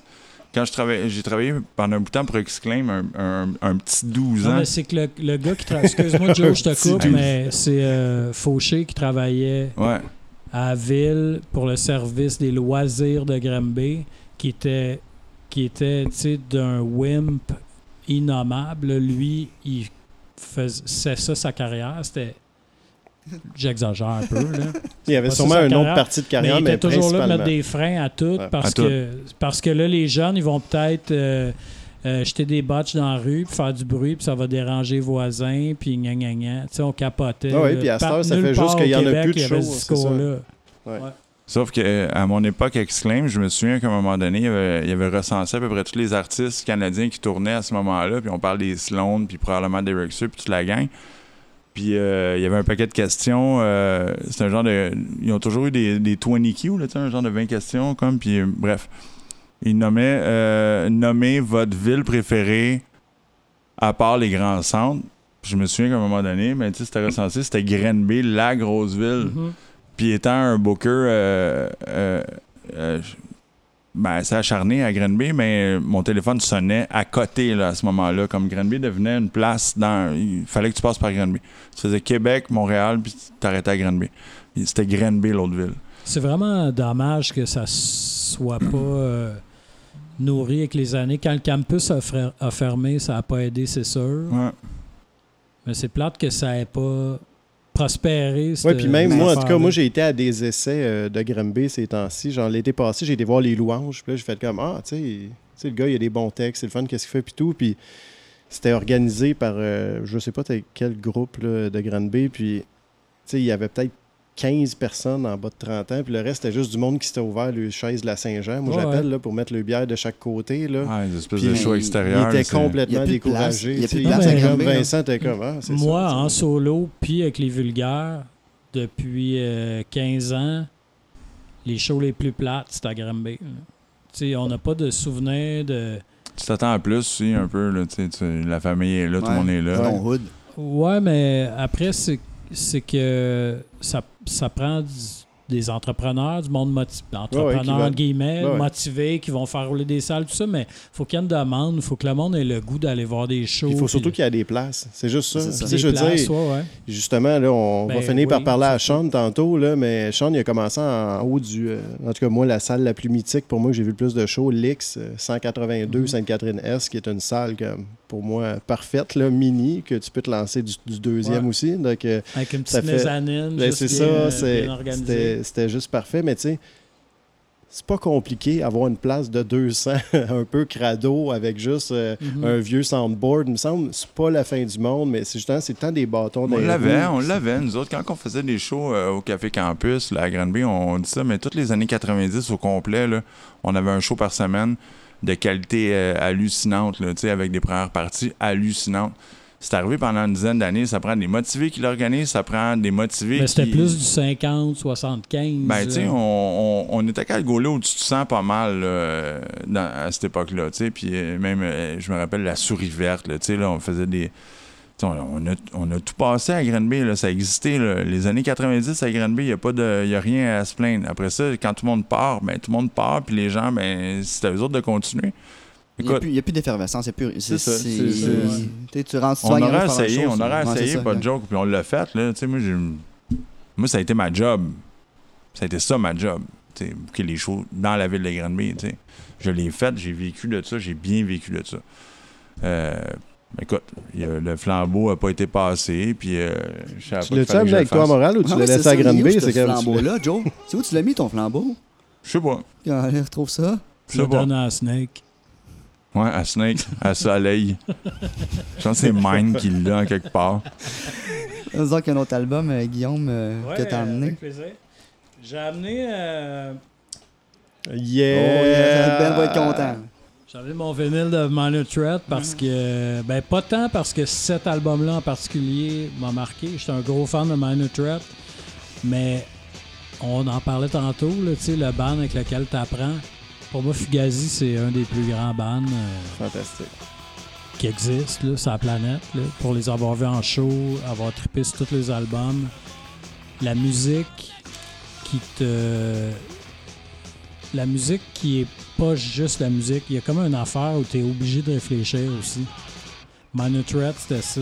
Fugazi, c'est ça aussi. Ouais, ouais, tout ce qui est Yann McKay, à heure, il fait genre The Evans, là, tu sais, il y a un autre groupe, là, Ben ça, ouais, c'est fantastique aussi, là, je Ouais, veux ouais. dire, il- Puis on dirait que juste sa voix, tu sais, moi j'entends sa voix, puis tout de suite, je fais comme, oh, Ouais, c'est un chakra. C'est rendu un genre de chakra. j'entends sa voix. T'es vraiment fâché, lui. Il est des premiers fâchés, fâchés, là. Mais Quand, il a quitté, il était de- fâché, fâché aussi, hein, parce que lui, il était tanné que le monde se tape sa gueule dans les trash. Ah, là. mais il l'a encore Puis, fâché, là. Il est comme, je suis fâché de ça, donc là, je deviens. euh, Mais je je, quitte ça. mais tu sais. je, je comprends qu'il y a comme une affaire euh, un petit peu euh, excessive, là, des fois, dans la façon de vouloir gérer sa crowd, puis de voir comment que c'est supposé d'être, la punk dans la vie. tu sais, on est d'accord que c'est tout ce que tu veux, mais trouve ça vraiment intéressant qu'un band comme Minor Threat soit débarqué en disant ben nous autres, on n'en boit pas de bière, puis on n'en prend pas d'autres, puis on a le goût que ça soit fucking élevé, notre musique. Puis, tu sais, de, de pousser le monde à la réflexion au point que ça devienne des mouvements que tu, sais, que tu, que tu sois d'accord ou pas. Moi, je suis pas straight edge, pas en tout dans la vie, mais, mais je trouve ça intéressant. Mais moi, j'aime les convictions, donc même si je suis pas Ouais, straight edge, je respecte le fait qu'il y ait une conviction comme ça. Puis justement, on parlait du 182 Sainte-Catherine-Est, mais il y avait beaucoup de Ben straight edge. Il y a plein de soirs qu'ils se vendaient juste du jus de, de fruits. Là, Ça a été une grosse- aussi. Intense, On va dire que ça a été une grosse intense. mode. Ça a été une mode aussi. Ça a été non, mais c'est pour ça que je dis que c'est. c'est où- Tu sais, il y a, il y a comme une affaire un peu risible. sais, tout le monde se met à triper. Le monde tripe tellement sur Minor Threat qu'ils se mettent à plus boire d'alcool. C'est même plus une conviction, c'est comme. C'est ça qui est cool, mettons, de faire. C'est cette affaire-là que je trouve un peu. Sauf qu'il y en a, c'était vraiment leur way of life, là, puis c'est resté. là. C'est Je veux ça. dire, ils n'ont pas, euh, ils ont pas fait ça pour euh, le fame, parce que, tu sais, comme dans son cas, Non, à non, lui, là, ça n'existait pas. tu sais, fait comme moi, je pense que c'est un style de vie. Puis, tu sais, quand il raconte veux- pourquoi il a fait tu- ça, tu, dis ça, puis euh, je me rends compte que peut-être que je dénigre le monde qui sont. Ah non, mais parce qu'il y en a plein qui, ont rentré sur le trend. ça, La mais- plupart des gens le sont plus parce qu'ils étaient justement sur le trend. Lui, c'est- en tout cas, moi, ce que je trouve intéressant de sa vision, puis comment, tu sais, à Washington, où est-ce qu'il était, c'était ça tout le temps, la grosse dope. Puis il Ouais. voyait plein de familles qui étaient détruites par ça. Mais c'est des du kits de monde qui était- politiciens. Ouais, ben ça aussi, tu sais, puis lui, c'est comme il dit, moi, là, je vais faire tout le contraire là, de ce que je vois parce que ça me pue au nez, tout Ouais. ça, puis cette administration-là am- américaine, euh, puritaine, puis je suis pas capable de ça, c'est juste dégueulasse. C'est une euh, plus scènes hardcore. Tout le monde était fâché contre le, le système. Check en arrière, il y a- il y, a un truc de Bad Brains. Eux autres, là, c'était, les- c'était probablement le meilleur, Yeah. le, le seul band qui savait jouer, en fait, de, de cette époque-là. Là, tu sais. Puis, écoute, eux autres, c'était des, c'est, des Afro-Américains qui avaient vraiment la misère à trouver leur place dans le système. Là. Puis, ils étaient, ils étaient en tabarnak. Tu sais. Ils étaient en tabarnak après tout. Tu sais. Ian McKay, Minor Threat, moi, je porte, je porte mon t-shirt fièrement, j'adore le band, ça. Tu sais, quand il parle de son straight edge, qui dit hey, don't, don't smoke, don't drink, don't fuck, at least I can fucking think, c'est comme s'il me disait à moi que moi, je pense pas aussi bien que lui. Fait que le, gars, il est un prick en quelque part, puis on va, on va tous se le dire. C'est un prick, il a des bonnes idées, mais voir que lui, il pense, puis moi, je pense pas, je pense pas. Mais l'affaire dans l'époque. Hein, l'affaire qui, qui, qui, a un gros impact, c'est que il y a deux choses. Minor Threat remettre en question le, leur propre scène. Ça, c'est intéressant, Chris, parce que tu brasses de la merde dans, ah tout à fait. dans ton affaire. Mais dans tout. Puis pour moi, c'était la prise de conscience de faire. Mais on peut faire la même affaire avec n'importe quoi. C'est pas juste être obligé d'être un lifestyle de comment tu vis ta vie puis comment tu dopes-tu ou tu te dopes pas. On peut aussi avoir la même philosophie, mais le, puis avoir autant d'impact, mais l'idée, c'est soyons plus conscients moi, je suis en tabarnak parce qu'on n'est pas assez conscient de. Ben, c'est brasser de, la merde. C'est ça, le punk aussi. Ben il fallait brasser de la merde. Oui, puis tu sais, dans ces années-là, c'est ça. Puis tu sais, il y a lui, puis tu sais, moi qui j'aime beaucoup, c'est Keith Morris aussi. Puis tu sais, c'est un peu la même affaire. Tu sais, le gars, il est là pour dire réveillez-vous, gang. Donc mm-hmm. ça, ça marche pas. Puis là, eux autres, particulièrement aux États-Unis, là, mais là, ici, ça marche juste pas en ce moment. Puis là, le rêve américain là, que vous êtes en train de pousser à fond, là, ça va tout vous éclater d'en face. Puis ces deux-là en particulier, moi, sont fantastiques. Là. Puis, tu sais, mm-hmm. Keith Morris, tout ce qu'il a fait, le même off à cette heure, là, le gars, il, je sais pas, il est vraiment intense. Là, je pense jusqu'à temps qu'il meure, il va faire des shows. Puis, ouais. je sais pas. plus, plus ça va les shows, plus ça va ces shows, plus qu'il parle, qu'il joue de tonnes. Non, mais après ça, même quand j'ai vu Fugazi euh, au Spectrum, la première fois que j'ai vu ce band-là live, c'était c'était ridicule. Toutes les lumières étaient allumées dans la salle. Il avait pas, il avait pas le droit de vendre de la bière. Ah non, puis il à l'annonce le soir même. Il n'y a pas un rider qui débarque. ils font comme en passant, euh, les barman, il n'y a pas de bière ici. Là. Puis là, tu sais, c'est comme un peu mal organisé. Là, c'est ça. non, mais tout est tout croche là-dedans, mais je trouve que. Puis moi, je suis bad trip aussi, là, parce que j'arrive au Spectrum, puis je veux une bière, puis ah, OK, il n'y a pas de bière à soir. Puis, tu sais, clairement, il y a du monde sur l'acide dans la salle qui tripe sur le show. Là. Mais, hein? Tu sais, c'est pas du tout ben, une secte, là. C'est juste que ce band-là va ultra jusqu'au bout de leur affaire. Puis ça, moi, je trouve ça romantique. Mais toi, tu l'as appris où, mettons, ton acide? Soleil. on, va prendre euh, on, va parler à Sean un peu du Sound Central. On va, revenir à vos vinyles euh, tout de suite après. Euh, vous pouvez garder vos écouteurs tout ça. Sean, on, va, on aime ça parler aux gars qui nous reçoit habituellement. Fait que je vais passer mon micro. il va pouvoir, prendre mon micro. Oh, ouais, mon Joe. yes. je vais te laisser la place ici. Ah, tu vas passer là, Sean? Puis Ben, tu vas me descendre d'une main de maître. Je passe mon micro à, à Sean. You don't bring me flowers anymore. Et c'est dur à croire, c'est un drummer, mais il chante, hein? on essaye, on essaye. I'm trying. Hey, mais là, c'est moi qui va conduire cette partie d'entrevue. Maintenant, euh, moi qui ne fais pas d'entrevue, donc il va juste avoir à côté, vous voyez pas, mais il va y avoir Kev qui va me juger parce que mes questions vont être trop longues ou euh, je vais faire aussi comme euh, les euh, journalistes sportifs, puis il va avoir la question, la réponse dans la question. C'est ça, il aime beaucoup ça. Ah, ben donc après ça, le coach est à dire. donc comment tu as aimé ça quand un but à l'heure? c'est ça. Moi, je suis vraiment content. Autant la semaine passée, j'étais très heureux d'aller voir Chris au 180 grammes, puis qu'il me présente son beat et tout le reste. Puis c'est quelqu'un, justement, encore de Grenby qui est venu faire un petit peu de culture à Montréal. Euh, je suis super content d'avoir d'être dans le magasin de Sean. Euh, là, j'espère que je ne vais pas me tromper. Là. Sean, c'est ton quatrième endroit que tu fais avec ta boutique. Troisième, mais tu es proche. On était sur, euh, on était sur Sainte-Catherine originalement, entre 2001 jusqu'à 2003. 2004 à 2008, on était sur Saint-Denis. Dans, dans, le sous-sol, là. Ouais, c'est ça, et c'était pénible. Puis depuis là, On a, ça fait 12 ans que nous sommes là. Et euh, c'est smart. J'aime ça. C'est moins, c'est, moins gros, mais euh, c'est plus, euh, plus notre beat. Parce que même si on était comme sur Sainte-Catherine ou Saint-Denis, c'était trop propre, la place. Là, c'est comme. Un peu, pas comme c'est comme crotté, mais, mais c'est, plus. c'est plus trash. c'est plus, c'est plus notre. Ouais, c'est ça. OK. Puis. trash, not trash. Non, il faut, faut-tu dire ça ou pas? C'est pas bon. je fais mon smart. Moi, j'ai commencé à collectionner mes disques justement quand tu étais sur 182 euh, hmm. euh, Sainte-Catherine. Puis là, on dirait que j'ai envie de savoir. Tu n'avais pas de barbe. Non, j'avais pas de ben, kiss. Non, non, j'avais vraiment pas de barbe dans ce temps-là. Yeah. Puis. euh, You're all il- my kids. Il y avait, ouais, c'est ça. Y a- il y avait beaucoup de shows. Puis là, Ouais. je me dis tout le temps, y a-tu une histoire particulière qui s'est passée au Sound Central avec des band members ou quelque chose qui se passait parce qu'il y avait trop d'action Ah, man, alentour du c'était- c'était- c'était 182? non-stop. Je sais que euh, Stéphane, um, uh, we had uh, The Locust. Ouais, oh, yes. They played in the store. And uh, The Locust, ils ont joué dans ton comme- magasin? Hein? The Locust, ils ont joué dans le magasin. Ah ouais, ah ouais. OK. Ouais, Déjà là, fin, intéressant. alors, mais quand même, il, il y avait un autre show le- cette soirée-là, mais c'était au Fouf. Et car c'était 18 ans, on voulait faire comme un all-age, Ouais. euh, tout âgé. Puis euh, c'est pour ça. Mais moi, j'étais- vraiment comme un peu euh, paranoïde parce que quand on avait tellement. Les, les, les, je sais pas, je sais pas si tu te souviens, mais les, les vitrines. C'était large, c'était juste Ouais. un mur de, de, de vitrines. Il y avait comme au moins 200 monde. Dans, je pense là, il commençait à trasher, man. Someone's gonna Ouais. up the window. You know, Ouais. like- non, mais ça, ça a bien été. Le monde était smart. Euh, apparemment, il y a comme du footage. Il y a quelqu'un quelqu'un qui a Ah filmé oui, qui a enregistré ça? c'est toujours non trouvable. Puis euh, même, euh, même ça, c'est que Squalor, le groupe que j'étais avec à, à ce point-là, on a, on a joué avant eux autres, mais Epitaph, il a- le, le label temps, il a Hmm. dit comme, like, non, il n'y a, pas de- a pas d'opener. Je dis, no, fuck you, it's my store. Ouais, c'est ça. Chez nous, là. So, uh, you can't tell a punk not to be punk.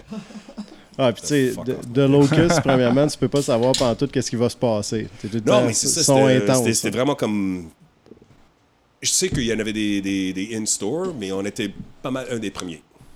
OK? Euh, quand on était sur Saint-Denis, il y avait comme Monine et site. Là, il y a comme tellement de groupes qui ont joué. C'est, c'est Mais tu veux dire, dans ce temps-là, il était sur Epitaph, euh, euh, Locust? Ce Donc, il était plus sur Anti- 31G. Anti, which is Ah, c'est ça, ouais, ouais, c'est C'est ça. la même chose. Donc, Ils il venait de quitter Tom 31G. Ouais.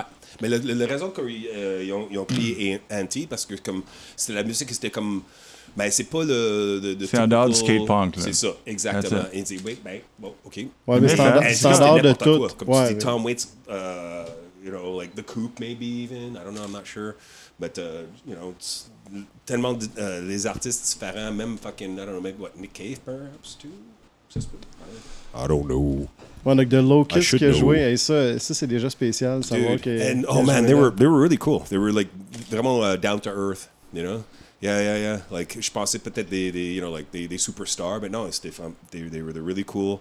Euh, il y avait, euh, comme j'ai dit, il y avait le show au euh, au Fufun et après ça, quand il était fini, they came back to the store and we partied. Ah, c'est cool. Ouais, non, c'est ça, il y a ah, beaucoup, moi je me rappelle des, cool. de tout ce que j'ai vu là, puis c'est fou. Puis il y a beaucoup de bands, j'aimais beaucoup les bands qui passaient sur 31G qui sont comme trop punk, là, Ouais, mais ouais, j'aime ça à Euh, fond. Tu sais, les, les Swing Swing Kids. Puis, Swing Kids, c'est comme incroyable. Ça, c'est du punk à fond, puis il n'y a pas personne. Curse. Euh, tu sais, je tripais sur, euh, comment il s'appelait, euh, Blood Brothers aussi, quand il était sur 31G, c'était fou, là, tu sais, avec les deux chanteurs. Qui. Euh, ils ont. euh, J'ai vu ce show-là, Alex. Lex. Ouais, Ouais, ouais. c'était incroyable. Ah ouais, puis justement, moi, les deux disques, j'ai apporté d'habitude les arrivages, Ouais, mais moi, j'ai apporté mes deux disques. Le premier que j'ai acheté à Sean, puis le dernier de Yon Semen. C'est Ouais. drôle ton, qui sort d'un sac de Dare De to Dare Care to qui a été fondé à peu près à Alex avec en euh, Hugo Muley puis Ellie. Eux autres, ils étaient comme dans notre euh, Ah. backstore. Ben Parce ouais. que Le magasin, là, là, de backstore était si large. Ouais. Alors, j'ai partagé avec eux autres. Euh, Je pense même euh, à un moment donné, Saint-Catherine, ils, ils pratiquaient dans, Ouais. notre, euh, dans notre backstore. Ah ouais. Ouais, Avant, ouais. avant que Dare to Care devienne ce que c'est maintenant, on- Ça, c'est une autre histoire. Ouais. Wow, wow, wow. c'est deux, Ouais, trois ouais, ouais. autres histoires. so I'm just gonna back Mais là, c'est ça. pendant qu'on se recule tranquillement, pendant qu'on se recule tranquillement de ça, je montre quelque chose qui n'a aucun lien avec ça, qui est mon premier disque que j'ai acheté. Kevin. à Sean qui est. ben là, ça y est, on sait que c'est Kevin à ce temps. Euh, Until Your Heart Stops, qui est un Mais je vois album. que tu, euh, tu prends soin de, de, de- de vos vinyles, alors. euh, Ouais, ben il ça, était déjà. This is good to know. La seule chose que je m'en veux, c'est que j'ai enlevé le petit sticker que Sean met toujours pour dire le style de l'album dessus. Ça, c'est une attention particulière que personne fait à la main qui marque le style. Le style, Ouais, j'ai c'est remarqué quoi le l'heure, pressing, euh, Ouais, c'est quoi, le- euh, n'importe quoi, c'est bien nice, parce couleur, que- euh, c'est quoi le pressing, quand il y a des infos? Tu fais bien. Ben, parce que moi, je suis un nerd aussi. Ben moi, j'ai souvent changé de pochette. tu sais. Des fois, je trouve que j'ai une pochette qui est abîmée, puis je vais faire le switch. Moi, je. Fait que souvent, j'ai enlevé un sticker que je pense, ah, mais. Non, Quand je mets pas le sticker sur le vinyle. Je mets Non, sur sur- le... sur- ouais. Sur le- Ben moi, j'essaie Oui. toujours de garder ça le plus proche que je peux. Sais, ici, j'ai mes prix encore, tu sais, mais. Oui. Ouais, ça c'est cool. Puis justement, que je- sur le shrink wrap que je fais souvent, c'est qu'il y a un sticker promotionnel du label des fois. Je le Hype- coupe autour du Hype shrink wrap, puis je le fous dans la pochette. Juste pour être sûr qu'il fait partie de tout mon. Ouais, c'est ça, c'est c'est le... J'ai plus le le shrink, là, mais- Ouais, le vous, autres, vous autres, vous êtes des nerds? Ouais. Moi, je suis obsessif compulsif. Mettons, s'il y a un prix, c'est sûr que ça dégage. Si c'est écrit quel genre de musique que c'est, peux pas laisser ça là. You know. Clean. ah, c'est clair. Puis, qu'est-ce qu'il y a de le fun de ça, c'est que j'ai vu Kevin justement au 180 Alex, euh, Ouais. bien entendu, Ouais, qui, sont, ouais, qui ouais. sont venus. Puis le show, je pensais que tout était pour arracher parce qu'ils ont euh, malheureusement et heureusement pour moi, parce que je les adore, joué avec Converge. Donc c'était un Ben kit là. euh, tout Boston. Donc c'était. Ceux qui n'ont jamais vu Converge, ben, c'est un- c'est une expérience. Non, mais quand, ouais, c'est ça, c'est c'est des deux groupes. Ben, Converse, ça, c'est une autre affaire, mais pour les voir, imagine Botch was to play as well. Ça, ça serait comme like ça, fucking ça serait orgasm. la, là, la tu sais. fin. Converge, on les a fait ouvrir au Spectrum avec nous autres il y a plusieurs années. Ah ouais? Ah ouais. Nice. Ouais. Tu sais, Jacob, il est comme tellement fantastique. Il fait les pochettes aussi, c'est un artiste. les gars comme- faisaient un show la veille. On joue au Spectrum le lendemain. Mais tout, qu'est-ce que je vois, Alex, Wow. euh, quasiment ouvert, tu sais, euh, Sac la merde, les 5-4. Les cinq ouais. cartes. Tout le monde ouvert ouais. pour euh, Vulgaire Machin. Lix, c'était comme une pépinière pour les premières parties de Vulgaire Clairement, Machin. Monine. Monine. Ouais, mon- Ben, Monine, je les ai faites à Granby ils ont souvent. joué au. euh, ils ont fait un, euh, set acoustique au euh, Sound Central quand on était sur Saint-Denis. Ouais, moi, j'étais un C'est- ami. à- c'est- all full, full circle. Ouais. J'étais un ami à Tim jusqu'à temps qu'il devienne le, le, le, le, le- tour. euh, il était le stage manager pour euh, Alexis on Fire Alexis on à un Fire, certain ouais. temps. Right, Puis. Alexis on Fire avaient fait un faisait la split première ensemble. partie. Non, c'était. Il y avait un show à Ottawa de Vulgaire, puis Alexis on Fire qui avait pas super bien été au niveau organisationnel, mettons. Puis lui, il se les jouait un peu, puis j'étais comme, hey dude, man, on est des amis, hein, tu sais, t'es venu coucher chez nous à Granby, tu sais, mon nez, il venait. Ça a mal Puis il fini cette nuit-là je travaille pour Alexis on Fire maintenant, I'm a, I'm a prick. J'étais comme, ok. Ouais, il y avait de Ah. la chicane. un peu. J'ai Moi, pas le je, choix de je le veux dire. la, la première fois que je les ai vus à on Fire, c'était à l'inconditionnel, puis ça coûtait Oh my 5 God. dollars, je crois. Donc, euh, je m'ennuie de toutes ces salles-là parce que, tu sais, on parlait, tu de la Grande Bay, ça ferme. À Montréal aussi, ça ferme en chien. Puis je me rappelle d'être allé voir, je sais plus combien de shows au Rainbow aussi, qui était un restaurant jamaïcain, Ouais. quand que c'était Ouais, pas une salle de hardcore. Ce qui aurait marqué, ce Ben, qui aurait euh, marché le parfaitement de- pour Bad Brains. C'est ça, c'est ils sont euh, impliqués. Ils étaient avec eux autres un jour. Tu chantes, t'allais-tu au Purple Haze, puis toutes ces places-là? I, I, ben, I- j'étais, euh, I used to be DJ there. Ah ouais, hein? Oh. Euh, euh, pendant les années euh, what, euh, 90, euh, vers 95, like 95. T'as-tu vu, mettons, Ramones au Rialto, puis tous ces, euh, ces vieux shows-là aussi, tu sais? ou, euh, Non, euh, I don't know if I ever T'étais saw trop punk pour Ramones. Ramones. No, no, no, no. Whoa, whoa. There's no, there's no not punk enough. Or too much punk. No, uh, no, no. Uh, fuck, or was I just too drunk? non, j'étais là, j'étais là, j'étais là, mais c'était- pas mal là, mais comme Ramones, ils ont joué euh, la ronde. Ah, mais c'est ça, je comptais tantôt, Ouais. avec Tom Tom Club, puis... euh, so you saw that when, the, when Zippy the Pinhead got beat up by the bouncers. Oui, C'est ça, c'était. Le- like, le no, gars de Gaba- le- la pancarte Gaba Gaba là, qui rentre dans tous les shows, ils l'ont ils l'ont tabassé, c'est pas juste sorti, c'est un gars du band. Ouais, non, c'est ça. C'est comme. oh, I think when I saw that, I was like, I'm out of here. Because, like, moi, I have a little bit of OCD. Alors, moi, je like, but there's rides. I'm going to go on the roller coaster, but there's Ramones. Rides. Squirrel. Squirrel. Ah, c'est comme un chien au parc à chiens, là. Oh, no, it's comme, like, like, where's the bone, man? Ouais, puis là, euh, moi aussi, je vais y aller full circle. Je vais, je vais finir mon affaire parce que, euh, à part euh, Kevin, j'ai trouvé euh, cet album fantastique-là ici par, euh, par chance. Parce que je voulais donner euh, Junior de Corridor euh, à Kev. Parce que des fois, je sais pas, je trouve un album trop bon. Je suis comme, lui, il l'a pas, puis il faut vraiment qu'il l'aille. Ah, c'est toi le prends. Puis, Ouais, euh, qu'est-ce que- j'étais pour lui dire aussi, c'est l'album qui va gagner au Polaris cette année, c'est sûr, jusqu'à temps qu'il se fasse éliminer. Là. Même si la voix est courte, ils se sont rendus compte que c'était en français en arrière, même si c'était en background. Le Kiss, on s'est fait couper sûrement. Mais l'album est fantastique. Puis Sean, il me dit, ah, je l'ai pas, Junior, euh, en stock. Mais il me dit, j'ai un magicien en toi qui est comme plus disponible nulle part, qui en ont fait juste ça, c'est tout 300. discontinué. Single-sided. il en reste, tu vois, il y a un intéressé.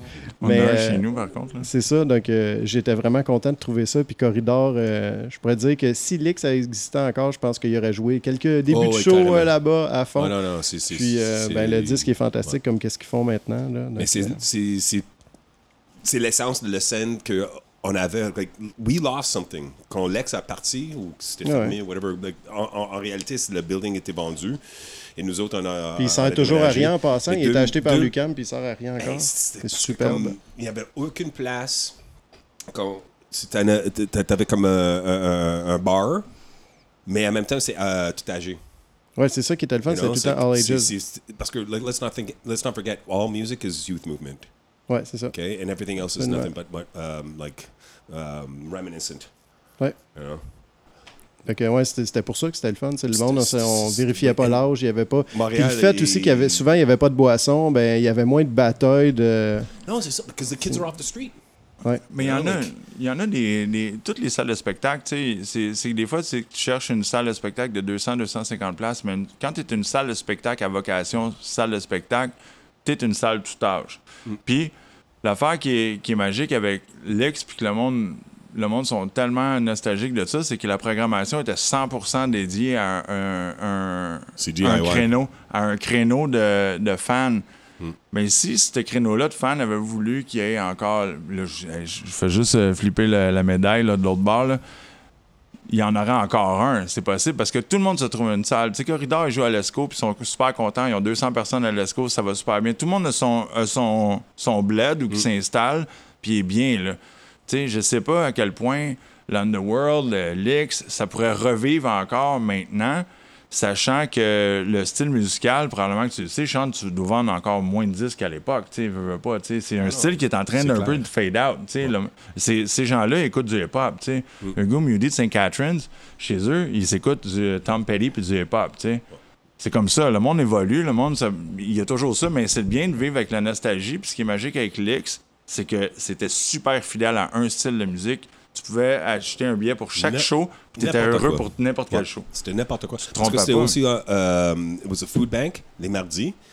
Et euh, il y avait de la bouffe pour le un monde. mouvement. qui- C'est un mouvement C'était un mouvement. C'était c'était- Ouais, c'était une c'était coop, là. C'était c'était pas juste la musique, c'était c'était l'art. Mais c'est Euh, ça qui est plate quand ça a été acheté puis qu'ils ont rien fait avec. Finalement, ils l'ont juste laissé là. C'était White Oui, Elephant.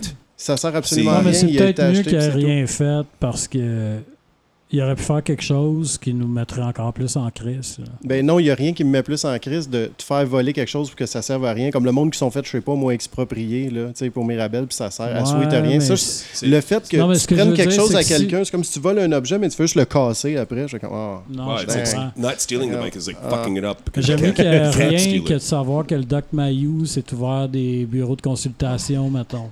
C'est comme je te donne mon dernier rollo, puis tu, tu pognes mon dernier rollo, puis tu le pitches. Ouais. Ouais, puis déjà le donner, le dernier rouleau, c'est héroïque. Hein? J'aime mieux ça que tu prennes mon dernier rouleau puis que tu le donnes à Hitler. Fuck you, Karen. J'aime mieux que tu le pitches. Non, mais c'est plat parce que comme. Non, j'aimerais ça qu'on continue fini, sur ce filon-là. on, est, on est sur de quoi, là? Ben, c'est place parce que comme après Lex, quand c'était faillite, man, la scène, euh, ça pourrit un petit peu. Ça, Ben oui, ça beaucoup, au moins, presque un dacade là, pour. C'est pour parce que ça coûtait tellement pas cher en plus louer l'X. C'était non, ça l'affaire. Donc c'est pour Ben, ça qu'il y avait c'était- Comme autant t'as de dit, c'était un co-op, alors il n'y avait pas un. un, euh, how do you say, like a. um, ulterior motive. So you there wasn't a. Oh, we gotta make money. No, just fucking rent the place so we can sell beer and the kids can jump off the fucking stage, blah, blah. Ouais. Il it, aurait pu ouvrir la petite salle au fouf puis accueillir tout le monde, mais il préférait la garder fermée puis rien faire dedans, tu sais. Ça a toujours été de même. Ouais. Il y a toujours eu un spot pour cette scène-là, tu sais.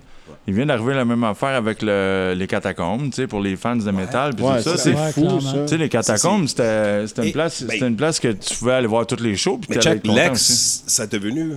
À peu près, à peu près. Parce que c'est moitié la monde, là, que les, Ouais. euh, le monde qui, qui, qui gérait ça, tu sais.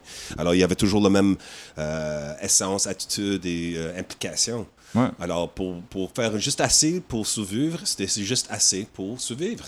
Comme moi, sais, think je- small. Je me fais l'avocat Ouais. du diable, mais, mais c'est comme de dire ça va tellement mal l'industrie de la musique qu'il n'y aura plus jamais de bonne musique. No, it's just that, that just means you're getting old.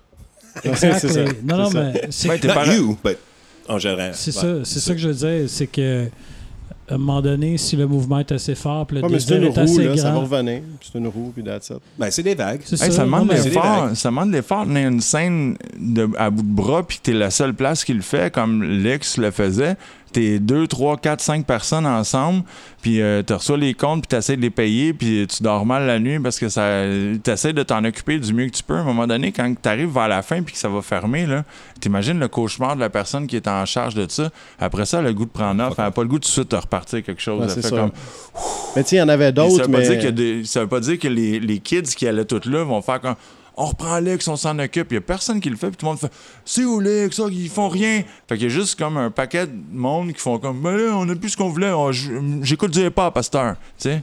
C'est un- mais c'est mais c'est un peu ça. Fais-toi un, un X. si Non, tu non, veux, mais tu sais, les l'idée, autres, c'est ils l'ont juste fait, que Ils sont essoufflés. le, le building tu sais, le building appartenait pas à la coop. Ouais, mais il y a là, bien d'autres entendu. salles. Non, non, je sais, mais il y avait d'autres salles. En tout cas, moi, quand j'écoutais, puis c'était surtout dans scène hardcore aussi, mais l'X, c'était comme le joyau, c'était la plus belle salle parce que quand t'arrivais à l'inconditionnel, là, il y avait une marche, puis c'était un rideau de douche, le backstage. Je veux Ah dire, ouais. ça, Ah, c'était. tu sais, c'était malade. Puis, tu c'était what it was. you la know, même affaire quand on allait au Rainbow, on euh, pensait passer au travers du plancher. C'était c'était la, la meilleure place pour ça. Je voulais pas chialer contre Lex, je voulais chialer contre le monde qui ont rien fait après. Puis le hip-hop, mais c'est correct. Mais Le c'est comme, n'importe quoi, tu sais. Hey, c'est tu comme, tout le oh, temps. oh, oh, oh, oh, oh, build a parking lot.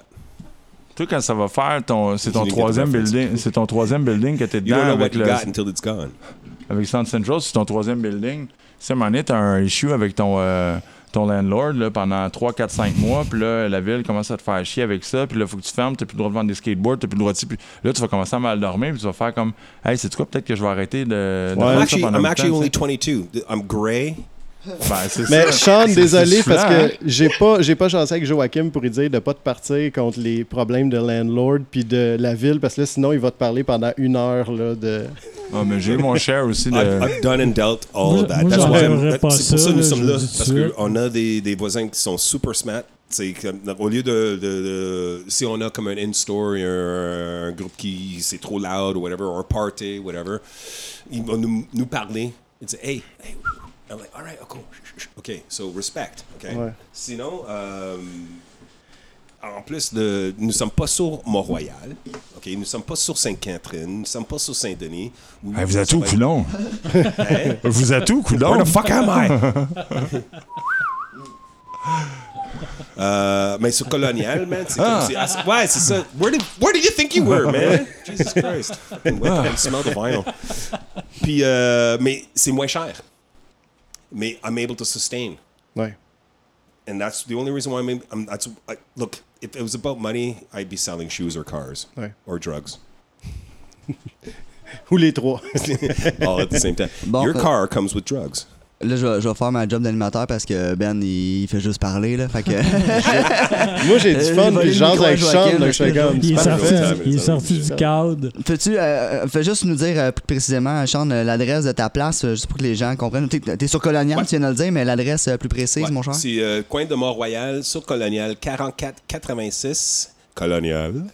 Puis euh, c'est ça, c'est, euh, how do you say, uh, two stores, one door. Nous sommes rendus comme euh, un point de skate aussi. Alors, il y a un skate shop, Revolution 514, euh, .com, soundcentralstore.com ou .com. Puis euh, c'est ça, c'est, live, c'est en ligne, c'est, toutes les méthodes.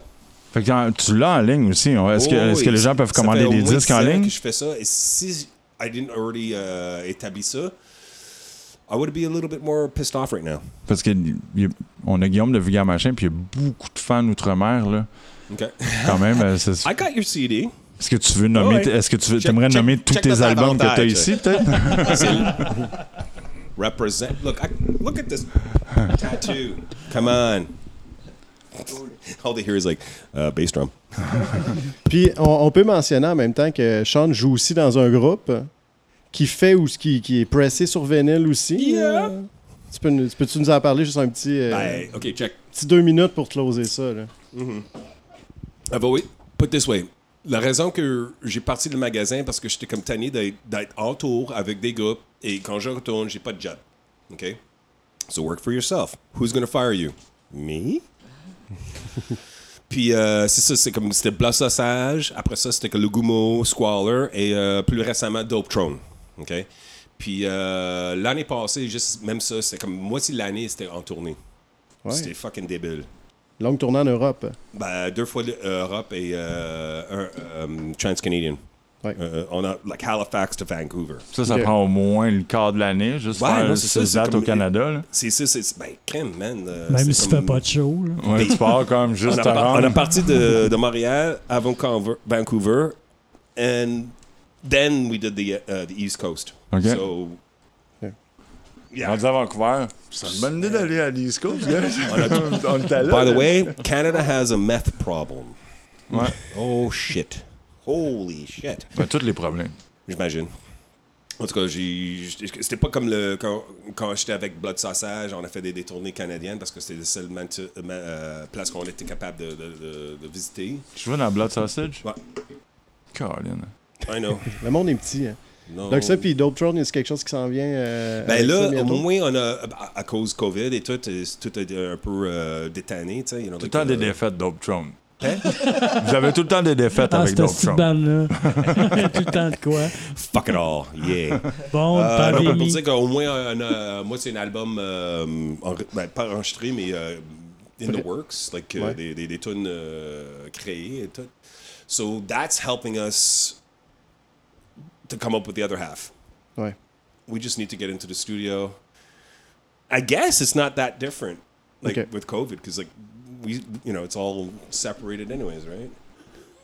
Bon, ben, c'est là, c'est là que je dis merci aux gars, puis à tout le monde. Ah, c'est là que je dis merci aux gars, que je dis euh, merci à Guillaume d'être venu. C'était euh, c'était super, merci Ça fait euh, plaisir. Euh, merci de m'avoir accueilli. Euh, je suis très ému. Ça paraît pas, mais il pleure. Là aussi, euh, il y a Joachim. Mais merci, Joachim. Merci, j'aime ça, euh, jaser. Moi, euh, j'ai trouvé ça court. Franchement, Euh, euh, Ce qu'on va faire, il va y avoir un add-on, OK? Donc, ça va être euh, juste Joachim.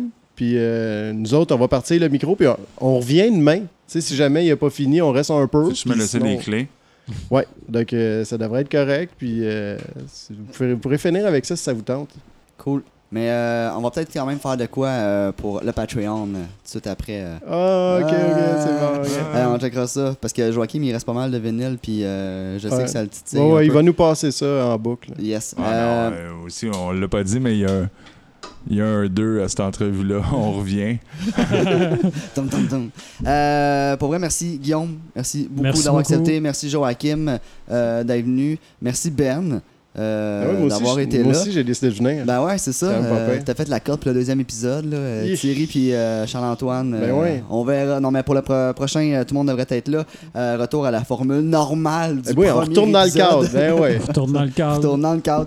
Euh, puis, qu'est-ce Ah, que rip de Ben, NoFX. ouais, Guillaume va s'acheter euh, il va s'acheter Rib de NoFX à 6 piastres avant de partir. Puis merci beaucoup, Sean. Ouais, merci, Sean. Merci, Sean, de nous Merci avoir de nous euh, accueillir ici. C'est vraiment. Très gentil. Très Venez gentil. faire un tour à la boutique.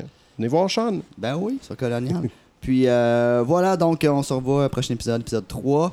Euh, sur ce, je vous laisse sur la chanson de la fin. Merci.